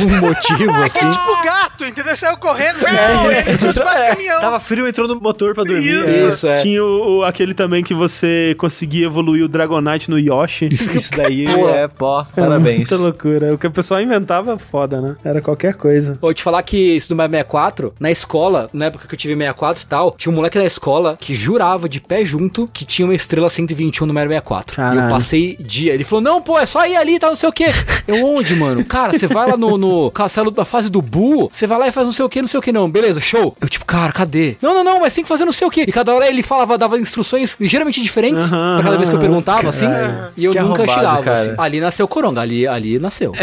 Ali quebrou toda a capacidade do Tengu de confiar em alguém novamente na vida. pois é. Agora, um outro tipo de trapaça que é completamente diferente, né? Que acaba com a diversão do amiguinho, é trapaça em jogos online, né? Que a gente não vai entrar tão a fundo aqui, porque é, realmente são outros 500 e é outro tipo de propósito até, né? Assim, curioso que você tem diferentes tipos de trapaça, especialmente para jogos modernos, assim. As mais populares hoje em dia, especialmente para jogos de tiro, são coisas tipo, ah, vem inimigo pela parede, ou então um bot pra mirar preciso pra você É, sempre, né? o aimbot, né? É em bot, exatamente. E é uma espécie de corrida armamentista sempre, né? Porque você tem os programas aí como o VAC, né? Que é o Valve Anti-Cheat, ou então um Punk Buster da vida, ou outros, que eles estão, eles funcionam descobrindo o que que os hackers estão usando como exploit e tampando, né? Tipo o navio afundando e eles tampando as coisas com fita adesiva assim e tá um correndo contra o outro, né? Então, tipo, ah, a gente tampou esse, a gente encontra outro. Ah, tampou esse, a gente vai desenvolver outra técnica pra fazer a mesma coisa. É foda, porque esse tipo de cheat, de trapaça, destrói um jogo. Sim. Destrói como olha Gunbound, sabe? Tipo, Não, é. Olha vários jogos online que foram destruídos porque tinha muita gente usando cheat no jogo. Ninguém mais novo queria entrar no jogo pra Não, e jogar. é aquilo da maçã podre, né? Basta uma pessoa usando cheat que as outras vão pensar, ué, porra, então eu também eu quero essa vantagem aí, né? É. E aí, tipo, eu lembro da época do Gunbound mesmo, que era tanta gente usando cheat que você tinha que pelo menos usar alguns pra ter uma base de competição, né? Então não tinha como você jogar aquilo honestamente. Cara, E é muito triste porque, com o advento da internet ficando mais presente nos jogos, né? Acho que esse é um dos motivos que as empresas foram desanimando de ter isso. Uhum. Porque até a PlayStation 2 tinha muito cheat. Do próprio estúdio colocando no jogo, né? Tipo, cara, GTA tem muito. Ah. O jogo de GTA de munição infinita, de fazer o terror, essas paradas. Ah, GTA, mas até hoje em dia, o GTA V tem um cheat pra caralho. É, É. sim. E eu sinto que essa parada foi morrendo com o 360 ali, PlayStation 3, com o ambiente online, de você ter seu perfilzinho, de você ter Achievement, achievement. é. O que acabou, acho que matando de vez os cheats, como a gente conhecia antes, né, os códigos, foi achievement. Eu diria que foi uma combinação de coisas, assim. Achievement com certeza foi muito importante, mas também venda de microtransação, Sim. DLC. Sim. Isso também foi muito. Eles tiveram que deixar esses jogos, tipo, da época do 360 pra frente, né? Nesses consoles, com menos jeitos de você realmente trapacear a progressão ou a obtenção desses troféus do jogo, né? Uhum, pra sim. que esses troféus valessem de alguma coisa. Por que, que troféu na Steam não vale porra nenhuma? Tu não vai, troféu na Steam? Pff, que bosta, né? na Steam você pega, você baixa lá um programa que desbloqueia todos os troféus de todos os seus jogos, sabe? Sim. Ou seja, não vale de nada os troféus. Todo mundo pode ter qualquer coisa lá. Agora, tipo, pro seu currículo gamer, você ter, tipo, um troféu de um jogo no Play 4, ó, é muito difícil você ter conseguido usar um, um cheat code ali pra ter pego o troféu, sabe? Sim. Por exemplo, Assassin's Creed Odyssey. Uhum. Eu usei cheat no Assassin's Creed Odyssey, por assim dizer, né? Comprado. Comprado, porque com o dinheirinho que tinha lá que veio com o jogo, eu comprei um acelerador, que era 1.5 vezes XP. Exato, Tá exato. ativo pra sempre. Eu lembro, a primeira vez que eu vi isso foi num Need for Speed do PS3, que ele tinha os Time Savers, né? Que é os poupa-tempo, né? É, mesmo nome do Assassin's Creed. É, que você comprava um mapa com todos os colecionáveis, ou você comprava uma parada que liberava todos os carros, né? Era o que anteriormente seria liberado com um macete, né? Um código, alguma coisa assim, e agora tava sendo vendido, então não fazia sentido você dar aquilo de graça. No Dead Space 1, você comprava alguma edição que vinha com uma armadura especial que tinha mais espaço de inventário, alguma parada assim. Então, realmente eles começaram a colocar esse tipo de coisa, vender, né? Esse tipo de coisa. É. E cheat de dificuldade foi morrendo com o tempo porque as pessoas foram aprendendo a fazer jogo. É. Porque antes o cheat de dificuldade era importante de pular fase. E de ter mais vida e tal. É, porque o jogo era muito difícil, ou não tinha uma maneira de você salvar seu progresso. Porque o jogo era injusto, né? Ele era mal balanceado. É, exato. E conforme isso foi mudando, foi tendo mais foco em história, o gameplay foi ficando menos a única coisa a se ter e tal. É tipo Uncharted, eu não quero pular uma fase, tipo, não, eu quero acompanhar essa história, né, porra? Sim. Não, e assim, se tiver muito difícil, eu tenho outras dificuldades, eu tenho opções de acessibilidade dentro do É. jogo, É sabe? que antes, se for comparar, tipo, Nintendinho e Super Nintendo, às vezes se você jogasse no Easy, o jogo não tava completo. É, você sim. parava, tipo, na penúltima fase, sabe? Isso foi mudando com o tempo, as pessoas foram aprendendo a fazer jogo de maneira mais balanceada, foram colocando mais opções de dificuldade. O foco da maneira de criar jogo foi mudando, né? Porque muitos cheats era de desenvolvedor pra eles mesmos. Uhum. E isso foi sendo menos necessário com as novas ferramentas de programação Sim, que eles sim. tinham, de debug, esse tipo de coisa. É, as engines ficaram muito potentes nesse sentido, né? De ter muito mais ferramenta pra ajudar no desenvolvimento. E a magia também foi morrendo com a internet, né? Porque É. não tinha mais o esquema da revista, porque tinha o GameFAQs lá. Pra É. que que eu vou comprar uma revista? E tá todos os É. cheats lá, então acabou um pouco dessa magia também. Perdeu o incentivo enquanto negócio, né? É, Sim. mais do que magia, perdeu o incentivo de dinheiro no meio, né? É. Quer dizer, não é que perdeu, é que isso mudou o foco, Mudou né? o foco. é. É. Saiu de um ambiente e foi pro outro, né? Foi pra mão dos desenvolvedores mesmo, né? Então eles Sim. querem te vender. Em vez de a editora te vender revista, os desenvolvedores te vendem o cheat mesmo. É. Mas assim, lembrando que isso não é uma prática também super nova, né? A gente falou já Sim. dos códigos, né? Do Wolfenstein, do Wizard, Sim. jogos velhos que vendiam os fixes, entre aspas, Exato, por 15 exato. dólares, 20 dólares em 81, assim. Uhum. Mas isso acabou virando uma indústria por si só mais recentemente, né? E aí, quando você tem jogos majoritariamente online, né? Que, ou que tem muitos elementos online, entra no tipo de trapaça que é nociva que a gente tava falando, né? Essa trapaça de jogos competitivos, onde se alguém trapaça, todo mundo vai querer trapacear, porque se torna a nova base de competição ali. Sim. E aí fica essa corrida que nu- nunca tem fim e aí É. destrói o jogo, como o Rafa falou. O engraçado é que é quando, por exemplo, em jogos que são considerados como esportes, sabe? Tipo, Uhum. acaba que a trapaça acaba virando como se alguém trapacear num esporte, sabe? Sim. como Sim. um doping, como alguma coisa assim. Tipo, é um nível de errado acima, né? Uhum, do que só a gente pegar e trapacear no nosso joguinho offline aqui da gente do Nintendinho, E aí sabe? você vai ver que, que nem rolou aquele exposed lá com os atletas russos e outros aí, que você acaba descobrindo que, ei, é meio que todo mundo tá usando, né? Meio que pra poder competir, todo mundo tem que usar pelo menos alguma coisa. Porque tem muito essa estigma, talvez, de que, ah, se o cara ele tá trapaceando no CSGO, por exemplo, se ele colocou um aimbot no CSGO, ah, deve ser porque ele é ruim, né? Mas muitas vezes é o contrário, né? Muitas vezes é alguém que tem que ser consistentemente bom e ele não aguenta a pressão, então ele tem que, tipo, aliviar aquilo de alguma forma, né? Que nem atleta também, muitas vezes é por causa disso, né? Tipo, ele se cobra um nível base de performance consistente ali, que ele às vezes não consegue manter, ou que outras pessoas começam a passar ele e ele tem que manter aquele padrão que outrora ele tinha, e aí é o inferno. Uma coisa interessante disso de cheats que são naturais de jogos de tiro online é que o Overwatch implementou dois deles como ultimates, né, de heróis. O O Soldier, aimbot, né? Verdade. o ultimate dele é o aimbot, né, ele ganha uma mira automática que dá headshot só de você clicar com o botão, e todo mundo tá na Uhum. tela. E a Widowmaker A Widowmaker, né? ela, ela ganha o wall hack, né? É o nome do ultimate Sim. dela que todo mundo vê o time inimigo através da parede. Sim. E eles basearam esses daí nos, nos cheats que as pessoas usam online. né? Até hoje. Até hoje. Eu lembrei um exemplo agora de um jogo recente que tem um, um cheat code antigo, Crash Team Racing, Ah. né? O original do Play 1 tinha um cheat code pra você desbloquear o Pinguim como personagem jogável. E no, no remake que eles fizeram no passado, Crash Team Racing Nitro Field, você só consegue liberar o Pinguim se você usar esse mesmo cheat code na tela de título. Ah, que Olha. E, olha que louco, esse pinguim no Play 1, ele tá acessível só como cheat code porque ele não tava muito completo em algumas coisinhas. Quando ele pula, tem uma linha de fala dele que tá o desenvolvedor falando, tipo, aqui entra a linha de fala hooray, alguma coisa assim, tipo, linha de fala hooray. Caralho. Então quando ele pula, alguém fala, linha de fala hooray. E aí, no remake, quando ele pula nos negócios, às vezes, tipo, ele fala com a de pinguim, linha de fala hooray, entendeu? Ele fala, é muito engraçado, é muito bom. Hoje em dia, pra coibir é, os trapaços nos jogos online, a gente tem, como a gente falou, esses softwares como o da Valve e tal, punições mais severas, né? Os banimentos aí. Prisões em alguns países. É, né? No Japão as pessoas vão presas às vezes por trapacear no jogo. Mais punitivo que prisão, cancelamento do Twitter, né? É verdade. Pessoa cancelada no Twitter. E tem, assim, muitas vezes programas que eles vão além da linha, né? Pra garantir a integridade do jogo. É como, por exemplo, recentemente o Vanguard, né? Que é o programa anti-cheat do Valorant. Acho que atualmente ele já tá mais de boa, mas quando lançaram, tipo, primeiro que é um programa que ele, ele trabalha no Kernel. kernel, né? Do, do seu computador ali, que é o- onde estão os códigos mais sensíveis ali. E ele abre junto do Windows e, né? Você não consegue fechar ele, basicamente, né? É meio assustador porque se alguém encontrar uma vulnerabilidade no Vanguard, seu computador tá tá fudido, né? O pessoal vai ter acesso a tudo ali. Então, primeiro que é um programa que deixa as pessoas muito nervosas, assim, porque tá expondo o computador delas potencialmente a muita coisa. E depois que, quando lançou especialmente, ele bloqueava muitos aplicativos, né, que as pessoas tinham, que a Riot não considerava seguro o suficiente. E bloqueava mesmo com o jogo fechado. É, exato. Enquanto o seu Vanguard estava aberto, ele bloqueava. Então, tipo, meio que tava sendo inconveniente pro usuário para garantir que o, o jogo tava em, na sua integridade. Atualmente eles já deram uma afrouxada a mais nisso, mas ainda assim, né, muitos desses programas eles meio que expõem o usuário, né? Eles conseguem ver o, tudo ali do computador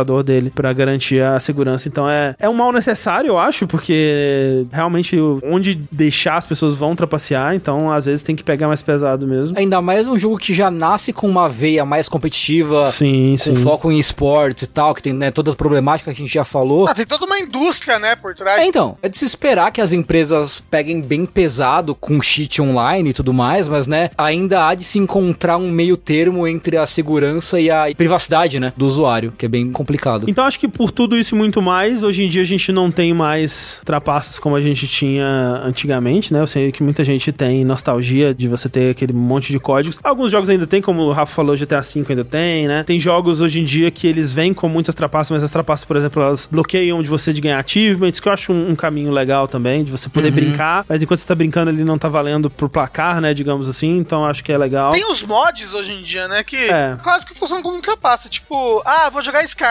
Aí vou botar esse mod aqui que me dá uma magia que me faz ultrapassar a parede. Vou jogar Sekiro sem segurar quadrado. Isso, é, pra tipo, pegar os mod, itens. cheat engine e É, não, não, não. Tem um mod, por exemplo, de Sekiro, que eu tava procurando mod gráfico de Sekiro, que você dá deflect em todos os ataques, automaticamente, então você não precisa ficar defendendo, sabe? Então, tipo, ainda existe, só que de outro jeito, e predominantemente no PC, né? No console, alguns jogos eles abriram um pouco pra mods, assim, eu acho que talvez seja algo que a gente veja mais sendo feito no, no futuro aí, mas ainda com bastante controle das desenvolvedoras, né? E eu não sei como é que encerra. Agora a gente encerra cada um falando o seu cheat favorito. O meu é o de requeijão. Filho da puta. Incrível.